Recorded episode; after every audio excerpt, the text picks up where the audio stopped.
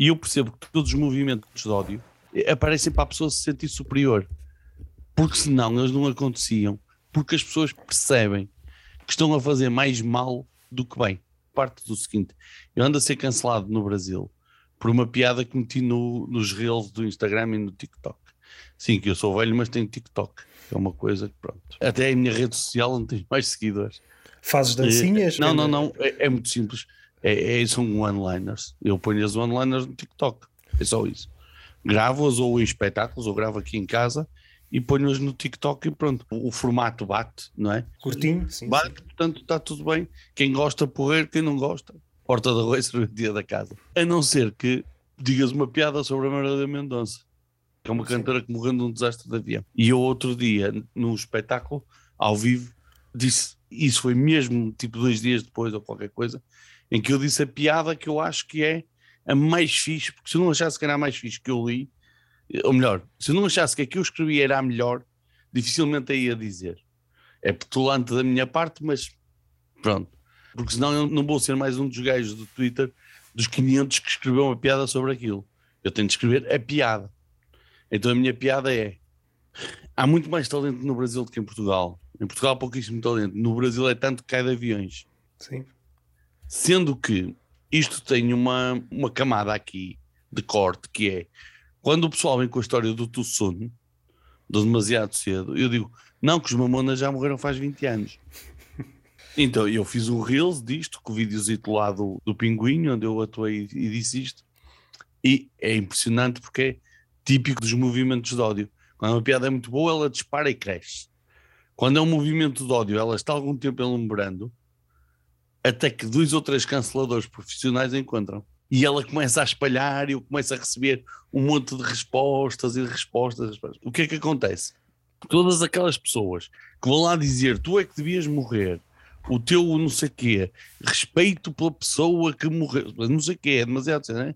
estão a ir lá escrever, sabendo que, mesmo indo lá comentar, estão a fazer a piada chegar mais longe. Portanto, mais pessoas a vejam, mais pessoas a vejam. E se aquilo é uma coisa que não devia existir na cabeça deles, eles simplesmente deviam deixar estar, porque eu quando quero que uma coisa não exista na internet não reajo com ela, porque é a melhor forma de apagar alguma coisa é não, a não lhe dar combustível, eles vão lá e escrevem na mesma. E eu escrevo, obrigado por ter comentado, assim ajudou a minha piada a chegar mais longe. E eles vêm e comentam outra vez feitos estúpidos, não é? Não porque assim tu vais ver que não sei o quê. Tem duas interações lá que são deliciosas. Uma que me escreve, tu achas que é a altura de fazer esta piada? Eu disse, sim, porque se a altura fosse menos, podia ser que ela não morresse. E depois a outra foi um que disse, que esse eu tenho mesmo pena, porque ele está do lado errado só, porque ele descreveu uma piada brilhante que eu adorei, que ele escreveu, vai fazer piadas dessas quando a tua mãe morrer de desastre de avião. Eu respondi, não posso, porque a minha mãe já morreu de cancro. E eu faço piadas com isso. Tenho uma barba farta nesta altura. E ele, é só porque eu sei que isto é áudio, não é? Ele comentou assim: então olha esta piada. Esse pelo que tu tens na cara é cabelo que caiu da cabeça da tua mãe. E eu respondi: boa piada, mas não, é cabelo que veio da buceta da sua. Então era brasileiro, então acabei aqui em modo terceira classe, sabes? Não. Mas, para fechar, toda a gente que lá foi comentar foi só para se sentir superior, foi só para mostrar: olha, eu moralmente sou incrivelmente melhor do que esta besta que aqui está, sabes? É só isso. O ódio na internet aparece sempre todo daí, sempre. Isso estás a dizer é um fenómeno. Mas certamente há pessoas no Twitter que hum, interagem dessa forma com 20 pessoas por dia. E quando tu reparas esse padrão, há algo ali patológico. Claro. Alguém sente a necessidade de deixa-me ver, porque deve ser esse o procedimento, deixa ver o que é que está aqui para eu me sentir superior, depois deve funcionar como uma espécie de droga. Não basta ir ao teu perfil, tem de ir ao do Roberto, tem de ir ao do Ruben, e chega ao ponto em que, por exemplo, sei lá, com o Rui Sinel, o Paulo Almeida, esses dois exemplos, aí então, se aqui o patológico pode ser entre aspas. Tiveram, tiveram grupos, tiveram pois. grupos organizados para os cancelarem tudo que eles punham. Mas é, quando chega ao ponto, como já vi no Twitter, o Rui Sinel põe uma publicação no, numa rede social qualquer, no Instagram, e envolvidos uns segundos já está alguém com um print no Twitter a mandá-lo não sei para onde, isto aqui é patológico. Ele posta uma coisa no Instagram, envolvidos uns segundos já tens ali qualquer coisa, é pá Que relação é essa? Dizer, que relação é dizer, essa? Costumo dizer que um hater é só um fã que ainda não percebeu as piadas. ainda não está lá, mas é um fã, ele já é fã.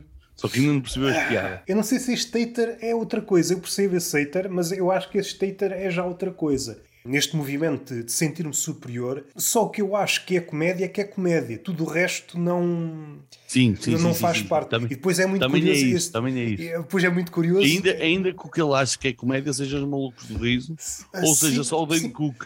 Não interessa o que é. mas o que é que eu acho é que, é que vale.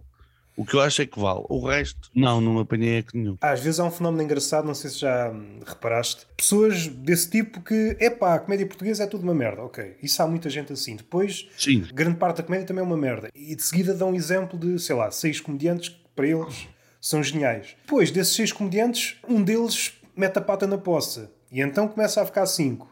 E depois outro É mete isso, a pata é. E às tantas, para Isso. eles só existe já um. É já só aquela do Nanete. Só esta é que é comediante. a Ana Tudo o resto, se ela por acaso mete a pata na poça, deixa de haver comediantes no mundo. Não, e é que depois, espera aí, é que depois os comediantes estilo Ana Gatsby, que são muito panfletários, não é? Tem muito aquela coisa do, do movimento, e esses ainda por cima estão debaixo de um escrutínio maior, que é tipo um padre. Um padre tem de ser moralmente mesmo superior, porque ele escolheu ser um- uma, uma bússola moral, não é?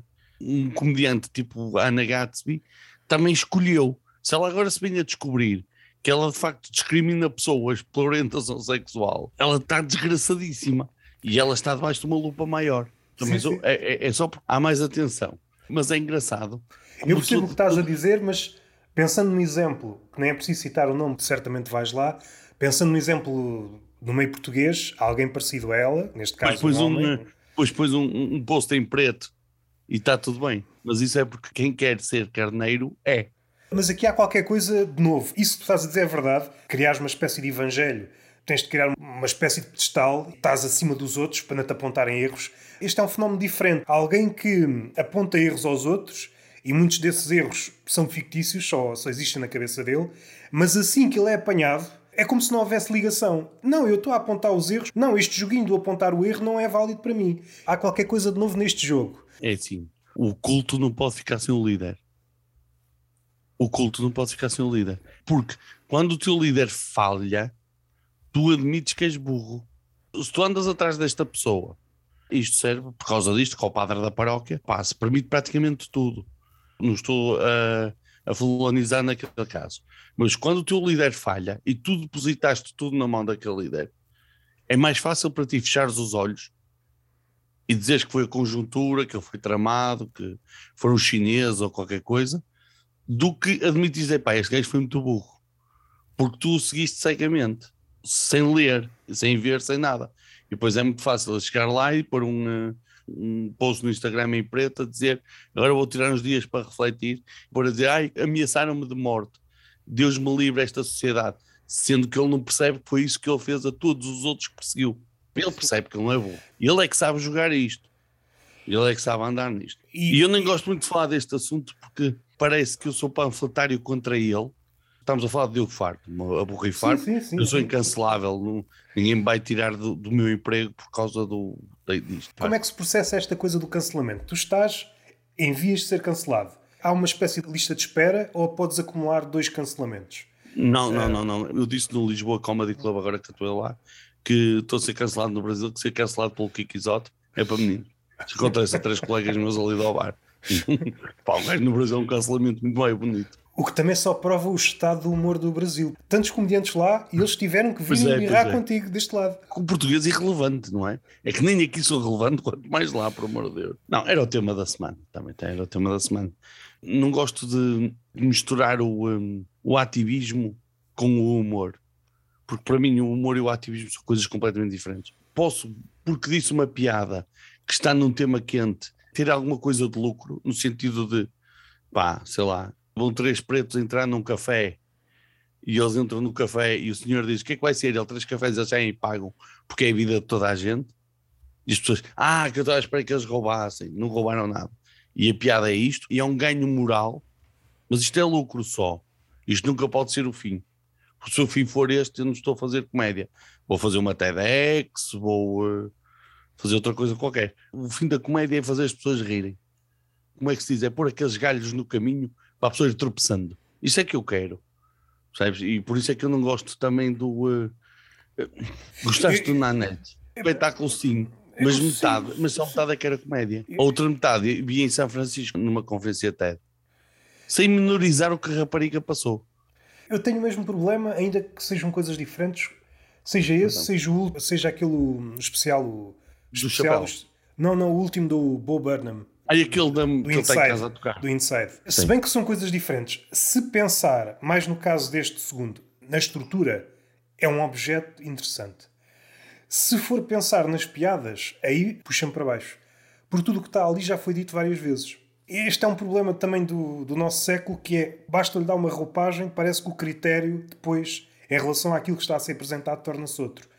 E quando pertence ao grupo dos fixe, tudo o que tu fazes é fixe. É isso que me chateia. E tu podes dizer, a coisa mais medíocre passa sempre por genial. Eu não vejo esse critério afinado, mas seja como for, para não me alongar, eu acho que a nível de estrutura, tanto ele como o James A. Caster estão num nível à parte. Não quer dizer que, por exemplo, este especial Inside, a nível de comédia, não acho assim grande coisa, mas a nível de estrutura, ele acho que criou ali uma coisa engraçada. Inclino mais, por exemplo, ao A. Caster. Se é para pensar em estrutura, para pensar em comédia também, então prefiro o Icaster. Tocando no, outra vez no, no Diogo Faro, a questão dele para mim é irrelevante. O que me é relevante é quando eu vejo um padrão e, por exemplo, figuras como ele inspiraram. Aqui é que eu não sei, porque tinha que pensar um bocado, se inspiraram outros comediantes, mas o que eu sei é que inspiraram outras pessoas a adotar o mesmo procedimento no Twitter. Ah, sim, sim, sim, e isso é visível. Era. Isto lucra-se desta forma, então vamos fazer tudo. Sim, repara, percebe-se que está a acontecer porque está um Diogo Faro dentro da casa do Big Brother. Eles meteram um Diogo Faro dentro da casa do Big Brother. Aquele ativista das causas, sabes? E esse tipo de pessoa, ele está lá dentro. E é uma pessoa que, pronto, que me irrita porque ele não está ao serviço das causas, ele tem as causas ao serviço dele. Como todas as, não digo todas, mas a grande maioria das pessoas que está no Twitter, criou-se uma espécie de arquétipo. É uma figura nova deste século. Se formos a ver bem, mesmo que a pessoa fosse bem intencionada, na prática não conseguia fazer aquilo que diz que faz. Pois. Os ativistas de antigamente tinham uma causa ou duas. Porque cada uma dessas causas implica muito tempo e muito esforço. Tu não Sim. podes ter 30 causas, não vais a nada. E tu para seres coerente contigo, cuidado. Sim, tu para seres coerente sim. contigo, cuidado, porque se cada vez que bates em fulano que explora não sei o quê e tens um iPhone na mão, não estás a querer saber como é que o iPhone foi feito. Há aqui uma parte que nós temos todos fazer vista grossa. E eu faço. Não estou a dizer que sou melhor que ele, percebes? Eu ia dizer, o, o episódio do João Ricardo Santos, ele ficou com, um, ficou com o pinto mais alto mais baixo, então ele está assim a falar um bocadinho. Eu disse antes de gravar, eu, pá, estás com uma voz muito arrogante, não é mesmo assim? Não é mesmo assim? Ah, bom. então, então foi mesmo de lá. Não, opa, e aquilo não dá. Tu não consegues ser aquilo tudo. Agora, não é comédia. Não é comédia, pronto, vamos passar isso à frente. É, irrita-me, chateia-me, entedia-me. E por causa disso é que a rede onde eu tenho menos seguidores é o Twitter. A rede que eu trabalho menos pensando, para não nos alongarmos muito, porque isto às tantas não é um tema que interessa assim muito, mas há uns anos. Não, para, já tens aqui uns clipes fixos para pôr na net. Se tu cortares a dizer que me interessa muito o Diogo Faro e tal, já vais ter. Pelo menos no Twitter explode. Como é que eu ia dizer? Se mercenário eh, arranjava esses cortes. O Twitter é uma rede social curiosa porque há uns anos era provavelmente a rede social mais amiga. Eu não sou dessas cantigas. Ah, aqui somos melhores. Não. Esse tipo de pensamento está em todas as redes sociais e com o tempo percebes que é tudo a mesma merda. Seja na Sim. Twitch, quando encontras um núcleo duro, sei lá, na Twitch, epá, aqui é especial. Não, não, é essa é a mesma merda. Não é, no YouTube, não é, não é, no Twitter, é tudo a mesma merda. A nível do comediante, era fixe porque tu podias testar piadas. Era uma cena. Sim. Hoje em dia, epá, é quase impraticável. Para já não rende nada. A piada ou vai ali de acordo com o trend, ou ninguém quer saber, porque toda a gente tem esta postura que é uma postura, digamos, adulta, uma postura de barra de influencer, como é que eu lucro com aquilo que eu vou dizer? Seja lucro monetário, seja Sim. lucro a nível de reputação. E a comédia, quer queiramos, quer não, foi perdendo este, este peso, pelo menos no Twitter. Provavelmente até nas, nas outras redes sociais também. Foi, foi, foi, É mais fixe fazer o quê? Dizer que sou bom, fazer retweets a 20 coisas de, sei lá, focos de guerra espalhados pelo mundo, a comédia desceu muito nessa hierarquia. Até porque nós em Portugal temos muita dificuldade em dizer bem de. Concordo contigo. No sentido, eu tive uma experiência muito gira este verão, que foi, eu fiz headliner no Underground Comedy Masters, que é uma. A Chorar de Rir é que organiza, que é uma, uma produtora que está a fazer stand-up agora. A promover stand-up. Apareceu antes da pandemia, entretanto. Tá. Eles convidaram-me e eu fui fazer a sala de cima do Sá da Bandeira.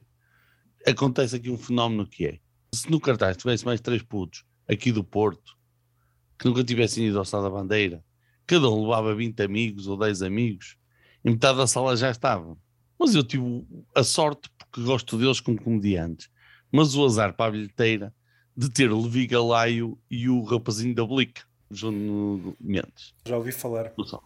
Gosto muito dos dois, o rapazinho é hilariante, adoro, mas pá, eles não vendem nenhum bilhete, porque eles têm pouca relevância, não é? Pronto. Então tive de ser eu a vender os bilhetes todos pá, tive de andar a correr e a mandar mensagens ao pessoal e a fazer uh, pá, o trabalho de vender os bilhetes, porque é o nosso trabalho, uh, não há hipótese.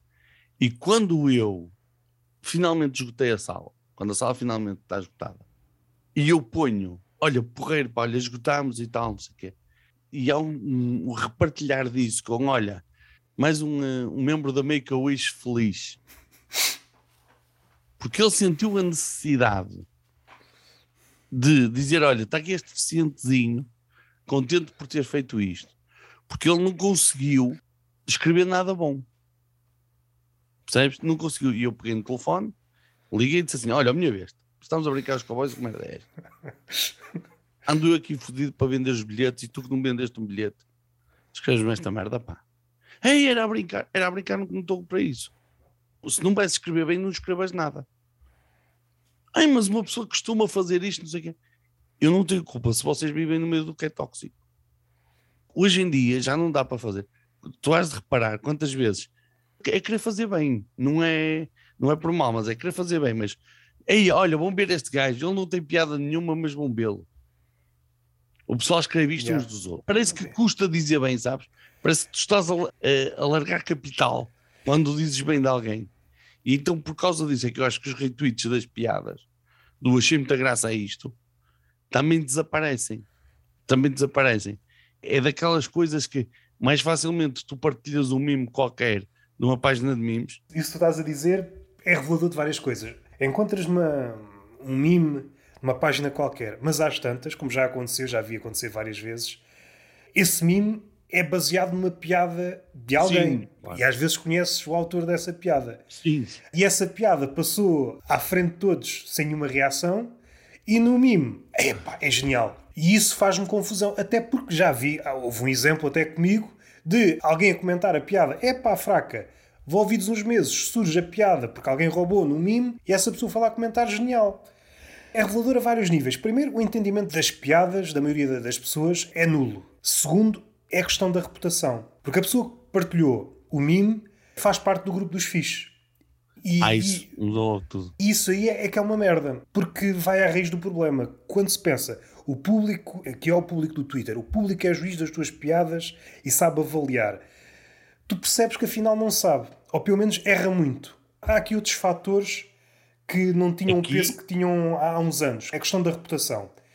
E a forma como é que eu ia dizer, para não tornar isto demasiado, demasiado chato? A reputação antigamente tinha que ver com a qualidade.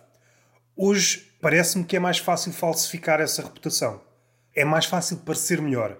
Crias um aparato à tua volta e, entretanto, esse aparato seduz pessoas e crias ali um círculo de legitimação. Vários comediantes que dizem que tu és bom e às tantas cria-se ali um mito que tu és bom. É questão do fundo desfocado. Sabes que hoje em dia, hoje em dia todo, todas as coisas dos comediantes têm de ter fundo desfocado, senão não tem piada. Tudo o que tu fizeres visualmente tem de ter um fundo desfocado, senão não tem piada. O grande êxito da, da internet, e não estou a pôr em questão o, o trabalho nem o comediante, Sim. estou a pôr os comentários, que é uma coisa diferente. O grande êxito da internet pré-pandemia foi o, um, o resto da tua vida do Carlos Coutinho Vilhena. E a maior parte dos comentários que eu ouvi os comediantes a fazer os outros comediantes a fazer é pá, brutal, está genial, está fantástico. Tu reparaste o gosto com que aquilo está filmado. Repara, tu vês aquele fundo desfocado e eu, eu fico assim e digo: está bem, até pode ser muito agradável de ver, certo? Mas sabes que há um filme, não sei se tu conheces, que se chama 2001 Odisseia do Espaço, foi Stanley Kubrick que fez. Também está muito bem filmado, nunca me ri a ver aquela merda. É estranho, não é?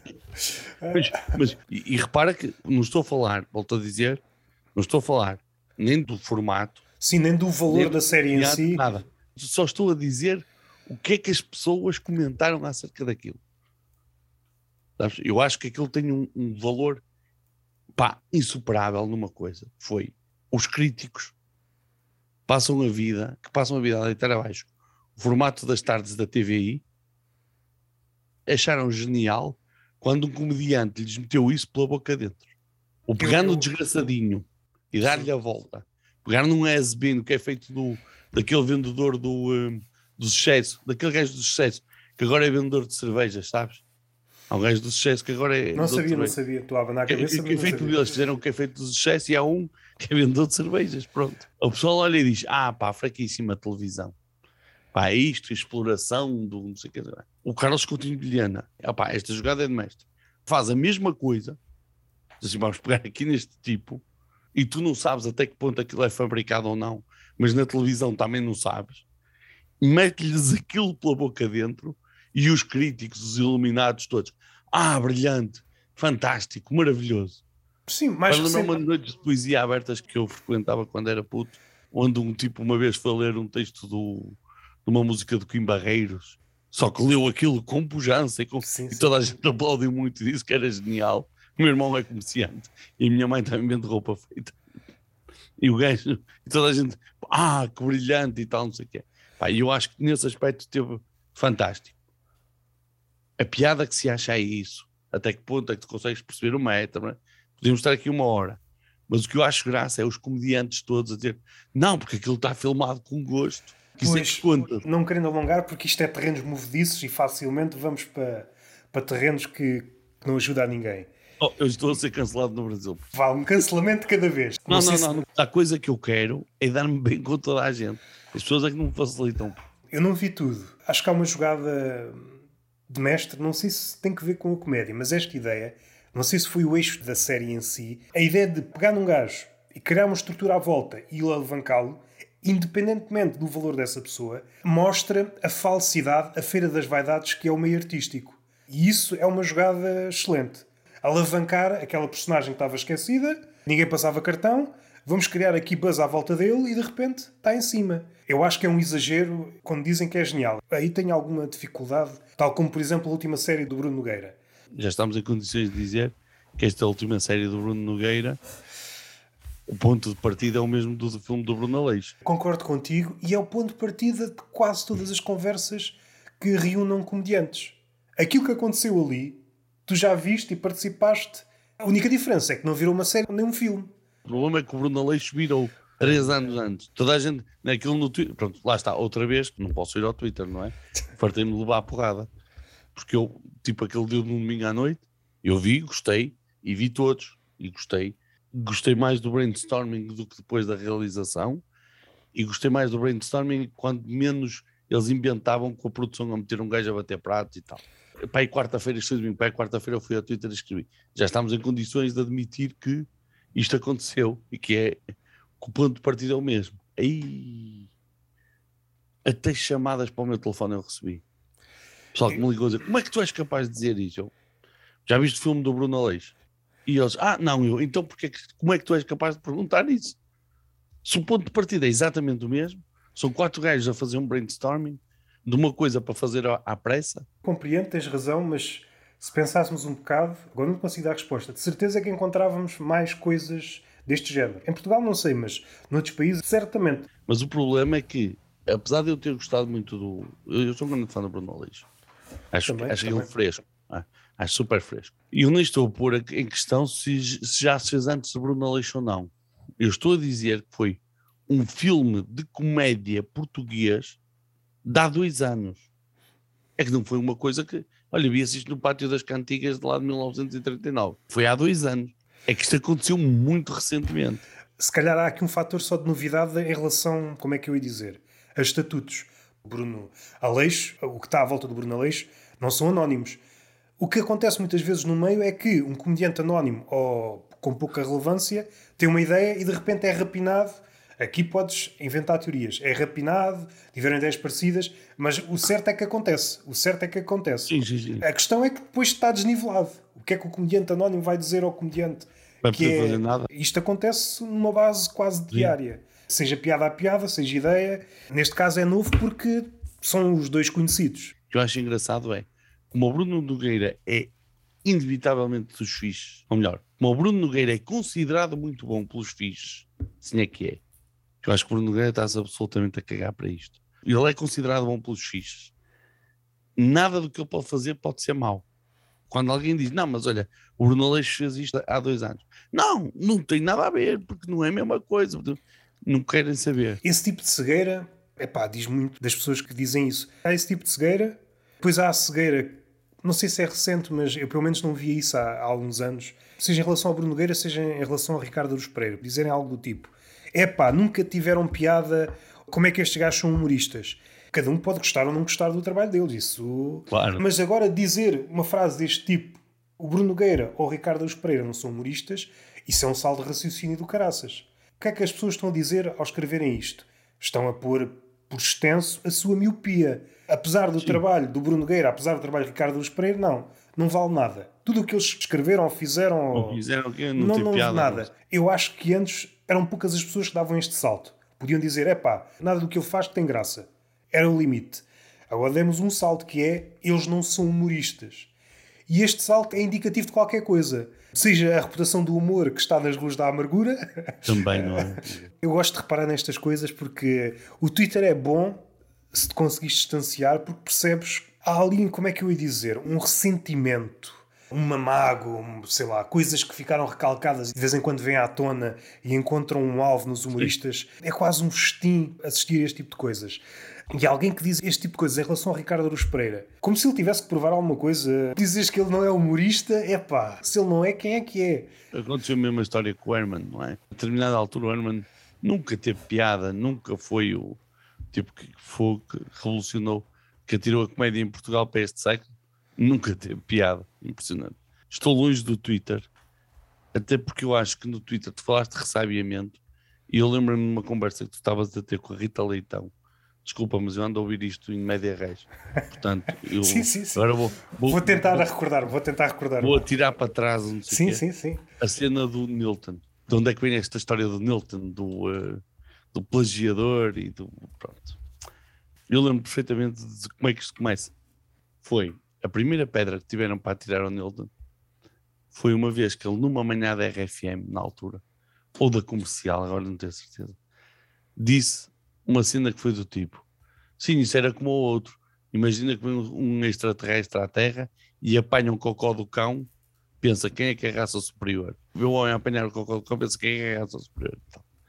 E ele, na altura, devia ter dito uma coisa que é é como o outro, é, é como diz Jerry Seinfeld, que diz que, pronto, eu acho que isto nem sequer foi no momento do Nilton. Eles estavam a falar na rádio e ele atira isto e imediatamente a guilhotina que estava pendurada por cima da cabeça do Nilton caiu.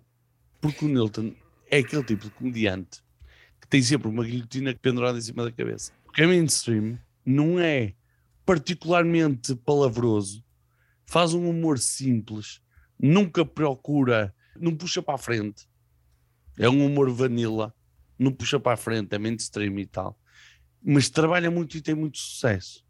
E então todos os comediantes que puxam para a frente e são edgy vão detestá-lo porque acham que ele vai estar a ter um reconhecimento que não merece, porque eles são muito melhores, sendo que eles não se percebem que estão a trabalhar para um público que é muito mais reduzido. Muito mais reduzido. Nunca na vida, nunca na vida, um comediante como o João Cunha, por exemplo, fazia o humorista com a personagem do humorista, vai ter o sucesso que tem um Nilton, que tem um Nilton ou que tenha um puto com o mesmo número de seguidores a fazer humor mainstream. Porque o que faz humor mainstream vai poder atuar em todo lado, vai poder fazer festas de empresa, casamentos, batizados, vai tocar a tudo. Sim, o tipo sim. que faz o humorista só pode fazer o humorista. Por muito que tu digas assim, não, mas a relevância para o humor e o que ele está a fazer, estética ou artisticamente, blá, é muito melhor. Tudo certo. É a tua opinião, estás bem. Mas o outro é que está a trabalhar e a ganhar mais. Então eu acho que o meio, o meio, e quando eu digo meio é uma quantidade de humoristas que não gostam do Nilton porque não acham que ele lhe merece o sucesso e se calhar nunca combinaram, não é se calhar, é nunca combinaram isto entre eles. Quando há uma pedra para atirar, depois toda a gente atirou. E depois aconteceu uma coisa que foi aconteceu ao Nilton o que aconteceu ao Delfins. Tornou-se uma punchline. É? Depois é toda a gente e o Nilton, houve uma fase que ainda, que ainda se chateava com isso. E depois lembro perfeitamente ele maluco beleza dizer: pá, deixei de dar para esse peditório. Por cada meia hora que perdia a responder numa rede social ou num Twitter ou não sei o quê, era meia hora de trabalho que eu tinha de estar a fazer para um cliente. Agora, posso dizer uma coisa. Quando eu atuei com o Nilton, sendo eu um comediante desconhecido, ele teve o cuidado de postarmos no mesmo cartaz, ir à procura das minhas redes sociais, anunciá-las na RFM, fazer uma publicação em que me marcou, tratar-me como um igual durante o tempo todo e no dia seguinte na RFM dizer tive ontem com o Joca foi espetacular, sigam e não tive visto mais comediante nenhum. Esse gesto que parece, parece pouco, mas significa muito. É nesse tipo de gestos que se vê as atitudes dos comediantes. Então este gajo vem comigo ou não vem? Eu afinal quero que ele se torne visível ou invisível? E é nestas pequenas coisas que se percebe, não é? Quando está entre amigos, já ah, gosto muito de ti. Yeah. É exatamente aí. E eu, no fim disto tudo, tive uma palavra para com ele, agradeci-lhe e tal, não sei o quê. Ele disse: Não tens nada que agradecer. Tu fizeste o teu trabalho e eu fiz o meu. Por isso é que me custa, cada vez que eu vejo a tirar mais uma pedra ao Nilton, não é? E, e ele trata os comediantes de uma forma como nunca o trataram a ele. Percebes? E eu, pronto. Agora podes-me dizer assim, opá, mas eu nunca me ri com nada que ele escreveu. Tudo bem, se calhar é o teu humor que não presta ou o dele que não presta para ti. Tudo bem, ou, não interessa. Com quem é que eu me rio, com quem é que tu te ris? É irrelevante. Ele tem o público dele, trabalha para o público dele, está tudo certo. Isso a mim custa-me, até porque me parece que é das coisas que depois mina o negócio por trás, sabes? Mina a cena. Não... Desta essa metáfora da guilhotina e eu fiquei a pensar realmente sim, isso existe e se calhar hum, essa guilhotina teve filhos. Eu acho que essa guilhotina agora anda a parar na cabeça de vários comediantes. O que podemos dizer é que talvez não tenha a eficácia que teve no Newton. O problema com ele foi que ele ficou com essa fama. Mas essa fama é só para os comediantes. Sim, sim, sim. E ele sim, para os sim. comediantes está-se a borrifar. Porque ele continua a trabalhar e a fazer televisão e a fazer rádio e a fazer as coisas dele. Mas nota-se nas redes sociais há uma, uma espécie de sede de sangue, este desejo de ver a cabeça dos humoristas rolar. Seja com o Bruno Nogueira, seja com o Ricardo Luz Pereira. Voltando atrás àquilo que há pouco queria dizer, esqueci-me. Este ressentimento é muito curioso porque vão buscar coisas. É aquele ressentimento típico de adepto ferrenho de futebol. Vão buscar derrotas de há 15 anos. E com o Ricardo Luz Pereira às vezes acontece, eu noto. Há qualquer coisa que ele diz que não preenche os requisitos da moral contemporânea e então vão buscar um sketch de há 15 anos. Caralho, onde é que o homem foi buscar aqui? É alguém que esteve ali com aquilo recalcado. Bem, ainda não posso utilizar porque ele está tá na mão de cima. É pá, não faz sentido. Ok, Mas está assim todo... que lhe puder dar um pontapé. Quando está toda a gente a bater, vamos lá, vamos lá. E isso faz-me também muita confusão. Seja o humorista em relação ao outro humorista, seja alguém que não seja humorista. Indica a coragem. Se tu achas que ele fez alguma coisa mal, diz. Claro, mas isso é aquela questão do, do vou aproveitar para tirar uma pedra, portanto a gente está para trajar, não é? E já aproveitar agora que dá mais jeito. Fiz uma piada qualquer com a bomba na fofinha. Até àquela data, é pá, que eu tenha notado, nunca ninguém tinha feito uma piada de alguma forma, é pá, sei lá, não é a poucar. Sim, sim. Houve ali pessoas com algum relevo a interagir com aquilo e de repente surgiram logo muitas piadas à volta dela. E este fenómeno também é curioso. É preciso alguém dar o primeiro passo? Ok, já bateram nela, já podemos bater Agora já podemos. E eu acho que a Mariana, eu acho que a Mariana, eu, por acaso elas são amigas e a Mariana e a Joana devem ter muita gente. São daquelas que têm a guilhotina por cima da cabeça, ambas. Ambas têm a guilhotina por cima da cabeça. E não é por serem mulheres. Estão a roubar o pão a muita gente. Pão. Pão da boca. Não te esqueças o que vais dizer. Eu vou dar aqui uma pergunta, depois casas as duas. Achas que o pão está a ficar curto para tantos comediantes? Ou pelo menos para tantos aspirantes a comediante? E pá, isto começa a ser ao contrário. Que é o trabalho que era publicitário que vai calhar à Mariana, porque calhou a Mariana, não calhou alguém que estava à espera dele.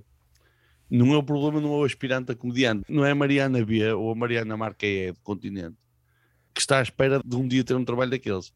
Era para quem o trabalho caía, não é? agora que eu para a Mariana, que é mais nova, mais fresca, e tenho uma merda pá. A Mariana, tanto a Mariana como a Joana, têm um problema muito grande. É que são mulheres e não são bonitas. Não é aquele arquétipo de boa zona. Sim, sabes? sim, sim. Não é que sejam dizer, feias, pois, mas não. Elas sim, são, sim, não, não sim, são, sim. nenhuma das duas é feia, mas não, são, não estão lá pela cara nem pelo corpo, é pelo carisma e pela graça. Um bocado a mesma cena com a Filomena Cautela, por exemplo. Não está lá pela cara nem pelo corpo, está pelo carisma, pela graça, pelo talento, percebes? Quando há aquela coisa que tu ainda ao menos podes dizer, pudera, se eu tivesse aquela cara, ele também contratava sim. mim. Mas ali nem é o caso, porque sendo, quem é que sou eu para falar, não é? Tem esta cara de monstro das bolachas. A Joana é baixota, gordita, tem uma cara super mas pronto. A Mariana é assim grande, meio desengonçada e tal. Filomena Cautela também não tem umas feições muito bonitas, ou pelo menos dentro do bonito clássico. E elas ganham pelo talento. E todas as outras que já foram bonitas, foram por ser bonitas, já foram, porque a idade depois não perdoa. E estas nitidamente estão aqui para ficar. E isto faz um problema, pá. Sabes? Isto faz um problema. Joana faz muito esse problema porque de um momento para o outro o Pedro Ribeiro está com um problema nas mãos, que é precisa de tirar a, Joana à Rádio Renascença e não tem onde a pôr no, no plantel dele na rádio de manhã. Percebes? E tens isto, não é? Para mim é ótimo, atenção, porque o facto das rádios estarem todas em concorrência por humoristas faz aumentar o nosso valor do mercado de todos. Essas figuras, a Mariana Cabral e a, e a Joana, seriam olhadas, não é com desdém, mas com alguma inveja de epá, podia lá estar. Mas o comentário, quando vem de comediantes, normalmente sofre aqui de um mal que é não tem em conta o trabalho que elas tiveram para lá chegar. Pensando, por exemplo, na Joana Marques, é notório que ela trabalhou muito, nota-se a evolução. Não sei se é pueril, se é um desnorte completo de. Isto também é válido para o Ricardo Aruz Pereira. E depois vês o trabalho dessa pessoa. Epá, tu estás a milhas, tu estás a dizer que não tens sorte. Olha bem para o que é que tu estás a fazer e olha bem para o que é que ela está a fazer. Está aqui um abismo. Não quer dizer que tu fiques sempre aqui. Podes melhorar, é claro. Eu não sou muito de hum, escrever profecias. O que faz, além de talento e essas coisas mais intangíveis, o que normalmente faz uma pessoa hum, avançar é a fome que ela tem. Se ela quer exatamente aquilo que ela diz que quer. Não basta dizer, eu, eu quero ser comediante. Ah, E é isso Onde é que que está faz. E isso eu não consigo profetizar até onde é que ela vai. Depende do tamanho da fome. O exemplo que eu dou, que já dei várias vezes, é o Luís C.K. Se olhares para coisas antigas dele, ele era uma nódoa. Se comparado com o que ele é hoje. Alguns comediantes demoram mais tempo a encontrar a voz. Sim. E, e aqui põe em causa várias coisas que, que são hoje quase, vá, frases feitas. Ah, mas ele tem carisma. Mesmo o carisma, olhas para o Luís C.K., ele não tinha. Até isso pode ser trabalhado. Não é trabalhado, não é trabalhado. A questão é, tem a ver com o encontrar a voz do comediante, que é a pessoa certa a dizer as coisas certas. Normalmente são as que tu acreditas, ou as que saem de ti das tuas experiências. Podem não, hum, não refletir as tuas convicções, mas são as, as coisas que saem da tua experiência. Por exemplo, se tentar fazer um texto sobre sair à noite para a discoteca com esta malta nova, vou ser ridículo. Yeah. Está desajustado. Agora, e eu nesta altura, apesar de estar ótimo com a minha mulher e tudo, ando a escrever um texto sobre o facto de me estar a divorciar. Ando a trabalhar este texto ando a divorciar. Provavelmente não seria desajustado se dissesses a tua experiência na discoteca enquanto pessoa desajustada. Isso é outra história, sim, também, também lá estou. O facto de eu me estar a divorciar quer dizer que eu, com 45 anos, voltei ao engate. E eu agora não sei fazer isso. E então isto já bate com a minha cena, não é? A minha voz é quando eu pego nas coisas que eu digo, que vêm das minhas vivências e tal, e as exprimo como eu quero. Porque às vezes tu imaginas, eu sofro muito isto com o design. Eu sei trabalhar Photoshop. Só que todos os meus trabalhos parecem trabalhos do nono ano sabes, dos putos, parece sempre word art, porque eu não tenho gosto. Eu imagino, cá dentro da cabeça, sei uma coisa fixe, mas depois chega ao fim e não sai bem, não sai, não dá. Sou bom é para dizer assim, peraí, troca-me ali aquelas fotografias por aquelas, eu vou lá e troco. Olha, preciso que me percas aqui 15 horas a recortar isto. Eu parco as 15 horas, fica supremo. Uma composição fodeu-se, não sei. Aqui é a mesma coisa, que é, eu sei o que é que quero dizer, eu sei escrever, mas dizer isto e isto bater certo, demora a encontrar. E Louis C.K. é claramente um caso que demorou a encontrar a voz. Quando ele encontrou a voz, o carisma dele subiu. Ele não é trabalhado. Quando aquilo bate tudo, sim, sim. tu dizes, ah, agora já me estás a dizer verdade. Sim, sim, sim, sim. As coisas que andavam dispersas uniram-se numa constelação. Uniram-se todos, alinharam-se. Eu acho que há uma coisa que é, para além da fome, e a fome tem de ser. Joe Rogan dizia a determinada altura, it's a Numbers Man, it's a Numbers Man game, que é um jogo, a comédia é para quem tem fome, para quem quer. E a Marisa Liz, e eu complemento um com o outro, diz que o sucesso acontece quando a oportunidade, o talento e a preparação se, se juntam. Tens a oportunidade, tens o talento e ele está preparado. Sucesso. É isso sim. Yeah, com o, o Joel, Joel falámos. Dizem sim, sim, sim, sim. Nós discutimos o... muitas vezes isso. Que há um fator, é claro que pode fazer parte destes, que seja a sorte, seja o trabalho, seja o talento. Há aqui um fator que muitas vezes é descurado, tanto é válido na comédia como noutros. É a questão de ser profissional. O gajo tem talento, o gajo trabalha, o gajo, sei lá, tem tudo mais alguma coisa, mas depois, quando chega a hora de se apresentar, há qualquer coisa que falha. E isso vai minando. Se ele for consecutivamente pouco profissional, nada lhe vale ser, uh, ser talentoso. Certo. Este detalhe é muito, muito importante. Rogério Vilela, sabes que é o Rogério Vilela? É pá, assim de repente não. não estou a ver. O nome não é estranho. Rogério, assim, Vilela, Rogério Vilela é um comediante brasileiro e ilustrador também. Que trabalhou para, para a Marvel, para a DC, no tempo em que eles ilustravam e mandavam as coisas por airmail para os Estados Unidos depois recebiam. Pronto. E ele tem um podcast que é olha, este estilo do Joe Rogan, este que é o Inteligência sim, sim. Limitada.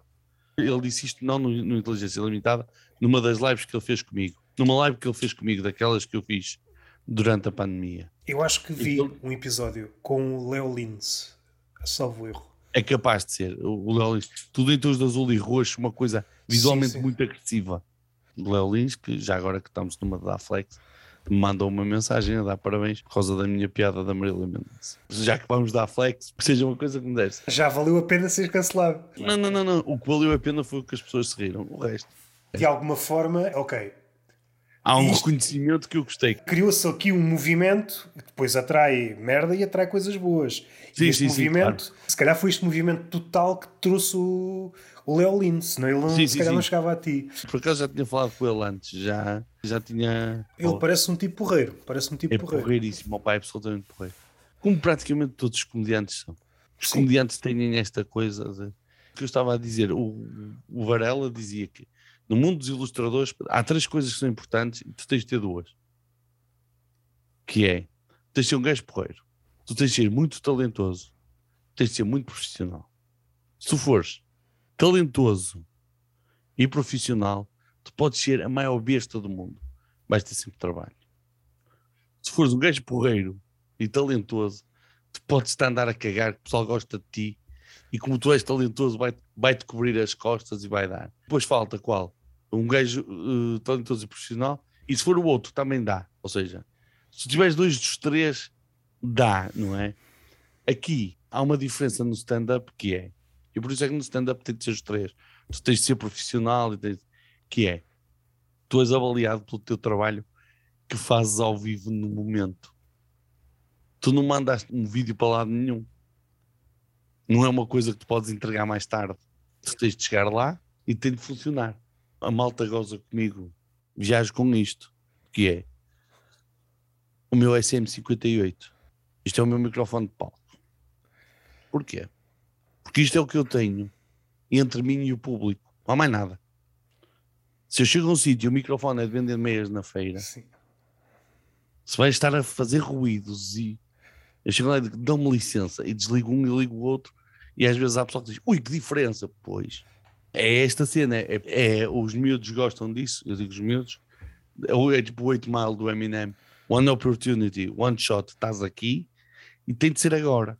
Portanto, se tu não és profissional, se bebeste ontem e hoje estás de ressaca, ou se te embebedaste agora, não vai dar. e outra coisa que eu digo à malta que está a começar, que é, não é muito difícil ser comediante, basta que dediques duas horas por dia, agora que estás a começar. Duas horas por dia trabalhas só comédia. A escrever, a ler livros, a... agir duas horas por dia não tenho tempo. Não queres.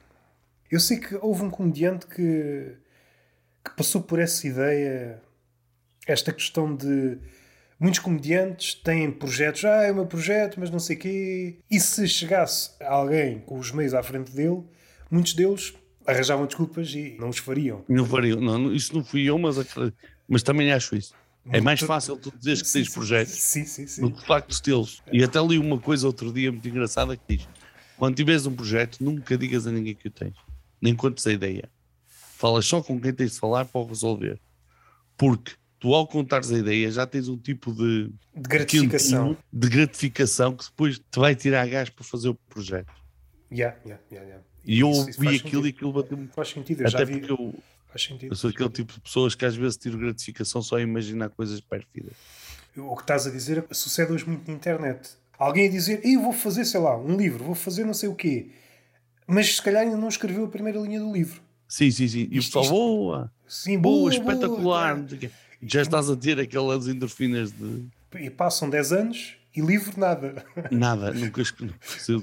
O comediante está sempre eh, à busca de aprovação, uns mais, outros menos. É isso que nos faz subir ao palco. Costumo dizer Sim. sempre: temos aqui um parafuso atrás que não está bem apertado, ou falta-nos um fusível ou qualquer coisa, que nos faz preferir a dor. Dizia isto à Cátia Domingos no Comedy Club na quarta-feira. Estive lá com ela, por causa dela não querer fazer stand-up. Eu digo, então, tu tens a habilidade por um Ferrari incrível na garagem, não é? Tirar Ela- o carro para fora para dar uma volta, já não dá. Quando ela esteve aqui, ah, tem muito texto. Por acaso, não quer estar aqui a porque ela escreve bem. Epá, não quer estar aqui a cometer uma inconfidência, não sei se foi grava- parte gravada. Ele já falou no humor à primeira vista, acho que hum, isso não há problema. Está sempre ali indecisa: vou, não vou, vou, não vou. de cima da minha especialidade de psicólogo que nunca estudou psicologia, digo que ela não tem uma autoestima tão baixa como a minha. Eu só vou para cima do palco porque preciso muito da validação das gargalhadas. Muito. É preferível para mim arriscar a não ter a gargalhada do que não a ter de certeza. Por isso é que eu digo que é como uma droga. Tu sabes que te vais foder todo por causa daquele meio conto, mas tu precisas daquele meio conto para funcionar. Sim. E eu com o stand-up é a mesma coisa. Eu preciso daquelas gargalhadas. Uma conversa que eu tive com Maurício Meirelles, nós chegamos a isto, que é, eu quero tanto hum, a validação, eu preciso tanto da validação, que eu não quero saber se há duas ou três que não dão. Isto vai dar, já deu, vai dar, e eu vou procurar outra vez esta sensação. E eu vou lá para cima outra vez à procura disso.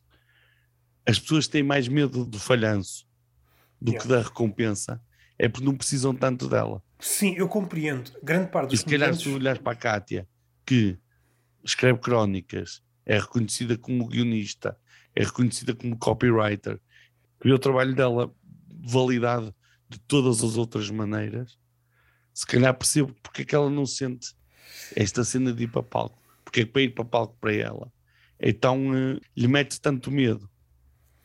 É porque ela já tem o reconhecimento. Ok, isso há de ter algum fundo de verdade, mas eu acho que o problema não reside aí. Tanto nela como... Eu não acho que é um problema. Não, acho é um é problema, no, se- um problema no Não, sentido... desculpa. Problema Se a Cátia começar a sentido- fazer stand-up, vai ser muito boa. Vai, lá vai, vai. mais uma minha frente. E ela certamente vai ter uma, uma visão diferente. Porque ela pensa a comédia de forma diferente. É sempre hum, bem-vindo. Eu parece-me que o receio dela vem de outro sítio. É a questão dela já ter chegado a certos sítios. A pressão dela subir para palco é, é muito maior. Essa pressão de subir, Ah, ela Já tem não- mais a perder. sim, sim. É isso que a trava, puxa para trás. Percebo.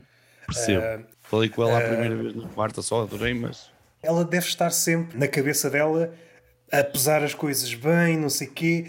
Correndo mal é uma experiência dolorosa. Mas é uma experiência dolorosa que fica ali. Sim, sim. Por exemplo, sim. é muito pior um vídeo que depois na net. Escreves para ser publicada.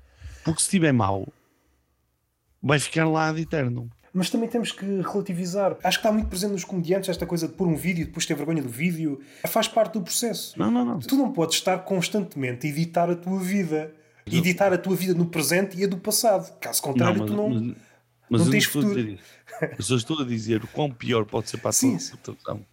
Percebes? Percebo o que estás a dizer e provavelmente é o século que temos e tu estás certo. Mas eu acho que isso pode ser danoso para a arte quando tu pões muita atenção neste tipo de coisas, na reputação. Estás Ah, mais sim. preocupado em deixa lá ver constantemente a editar o filme da tua vida.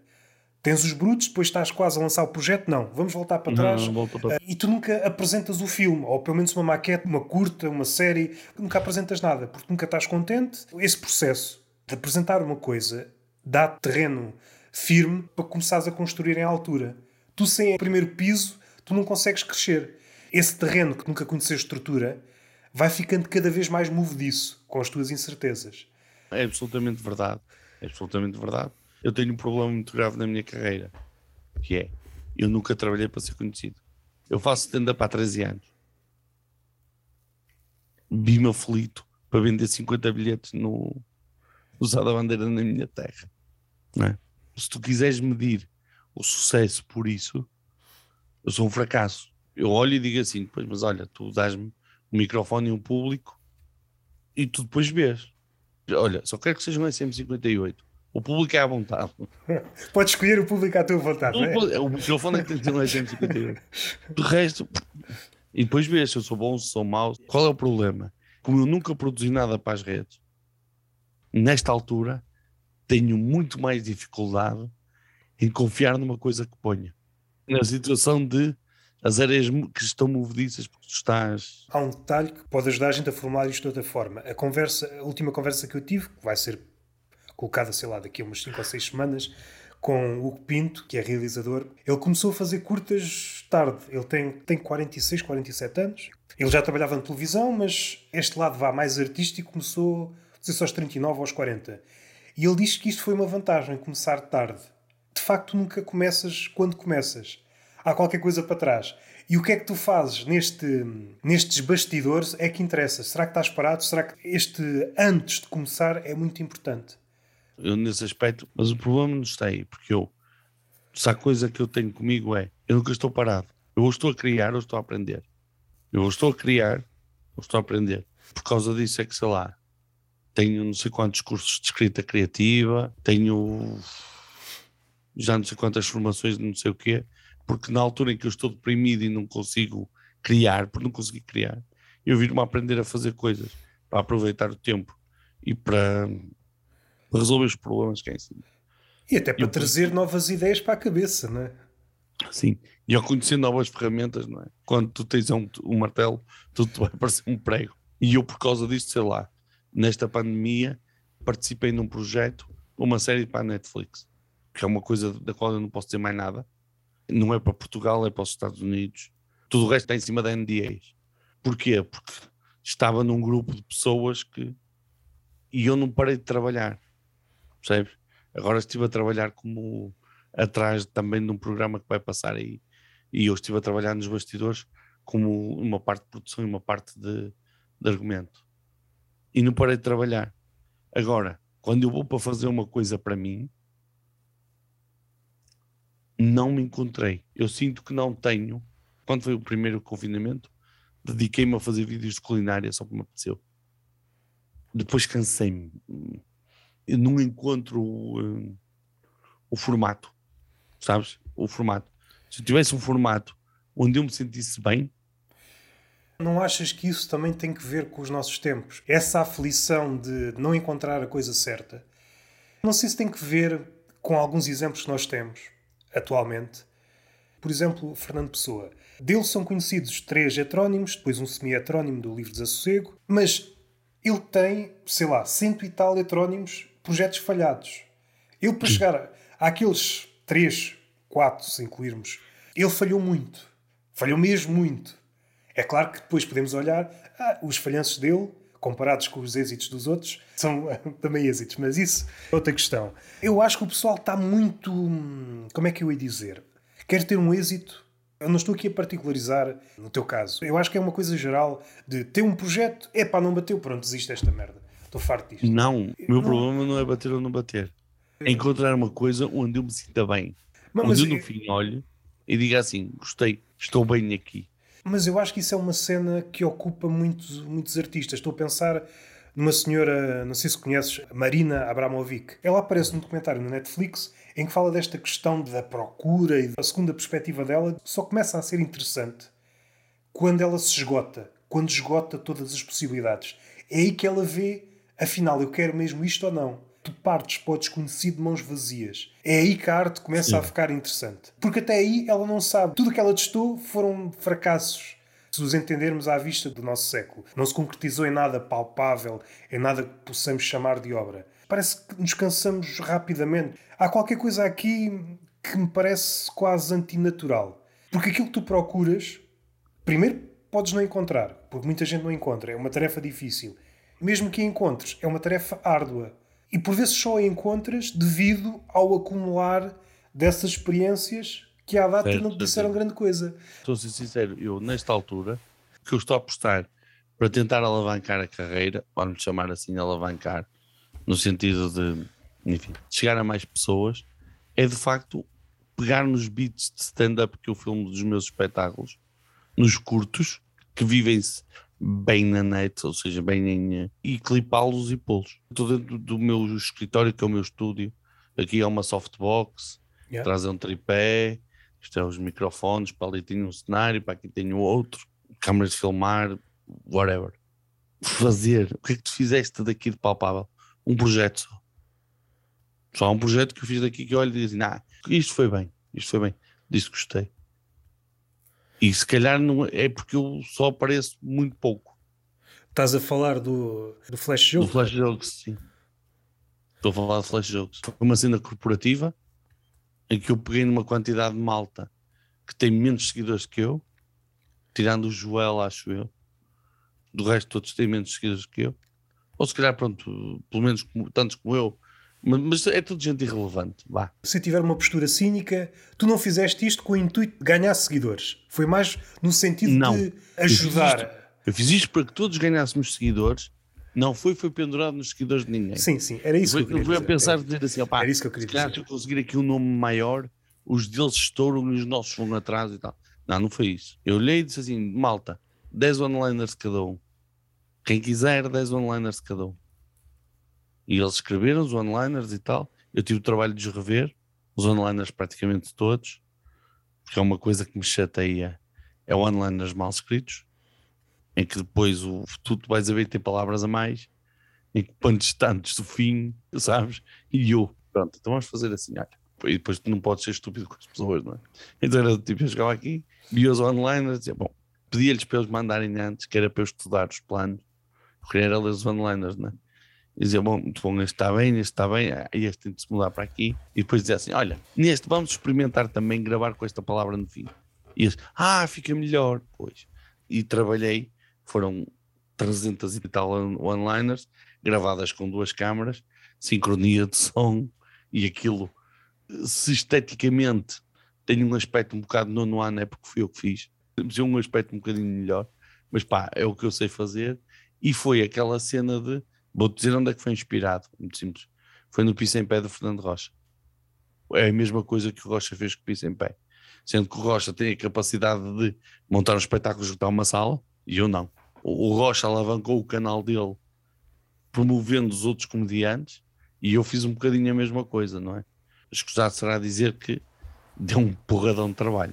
Surgiu-me aqui outra pergunta na cabeça. Já foi feita à Catarina Matos. Analisares as one-liners não te trouxe dissabores. Mesmo sendo o mais simpático possível, o ego do comediante é um ego frágil. Esse tipo de postura, que era uma postura que ela por vezes tinha quando pedia para ver o texto de comediantes menos conhecidos, deixa lá ver o que é que tu trazes ao Caijas a rir. Tu ficas uma espécie de mal da fita.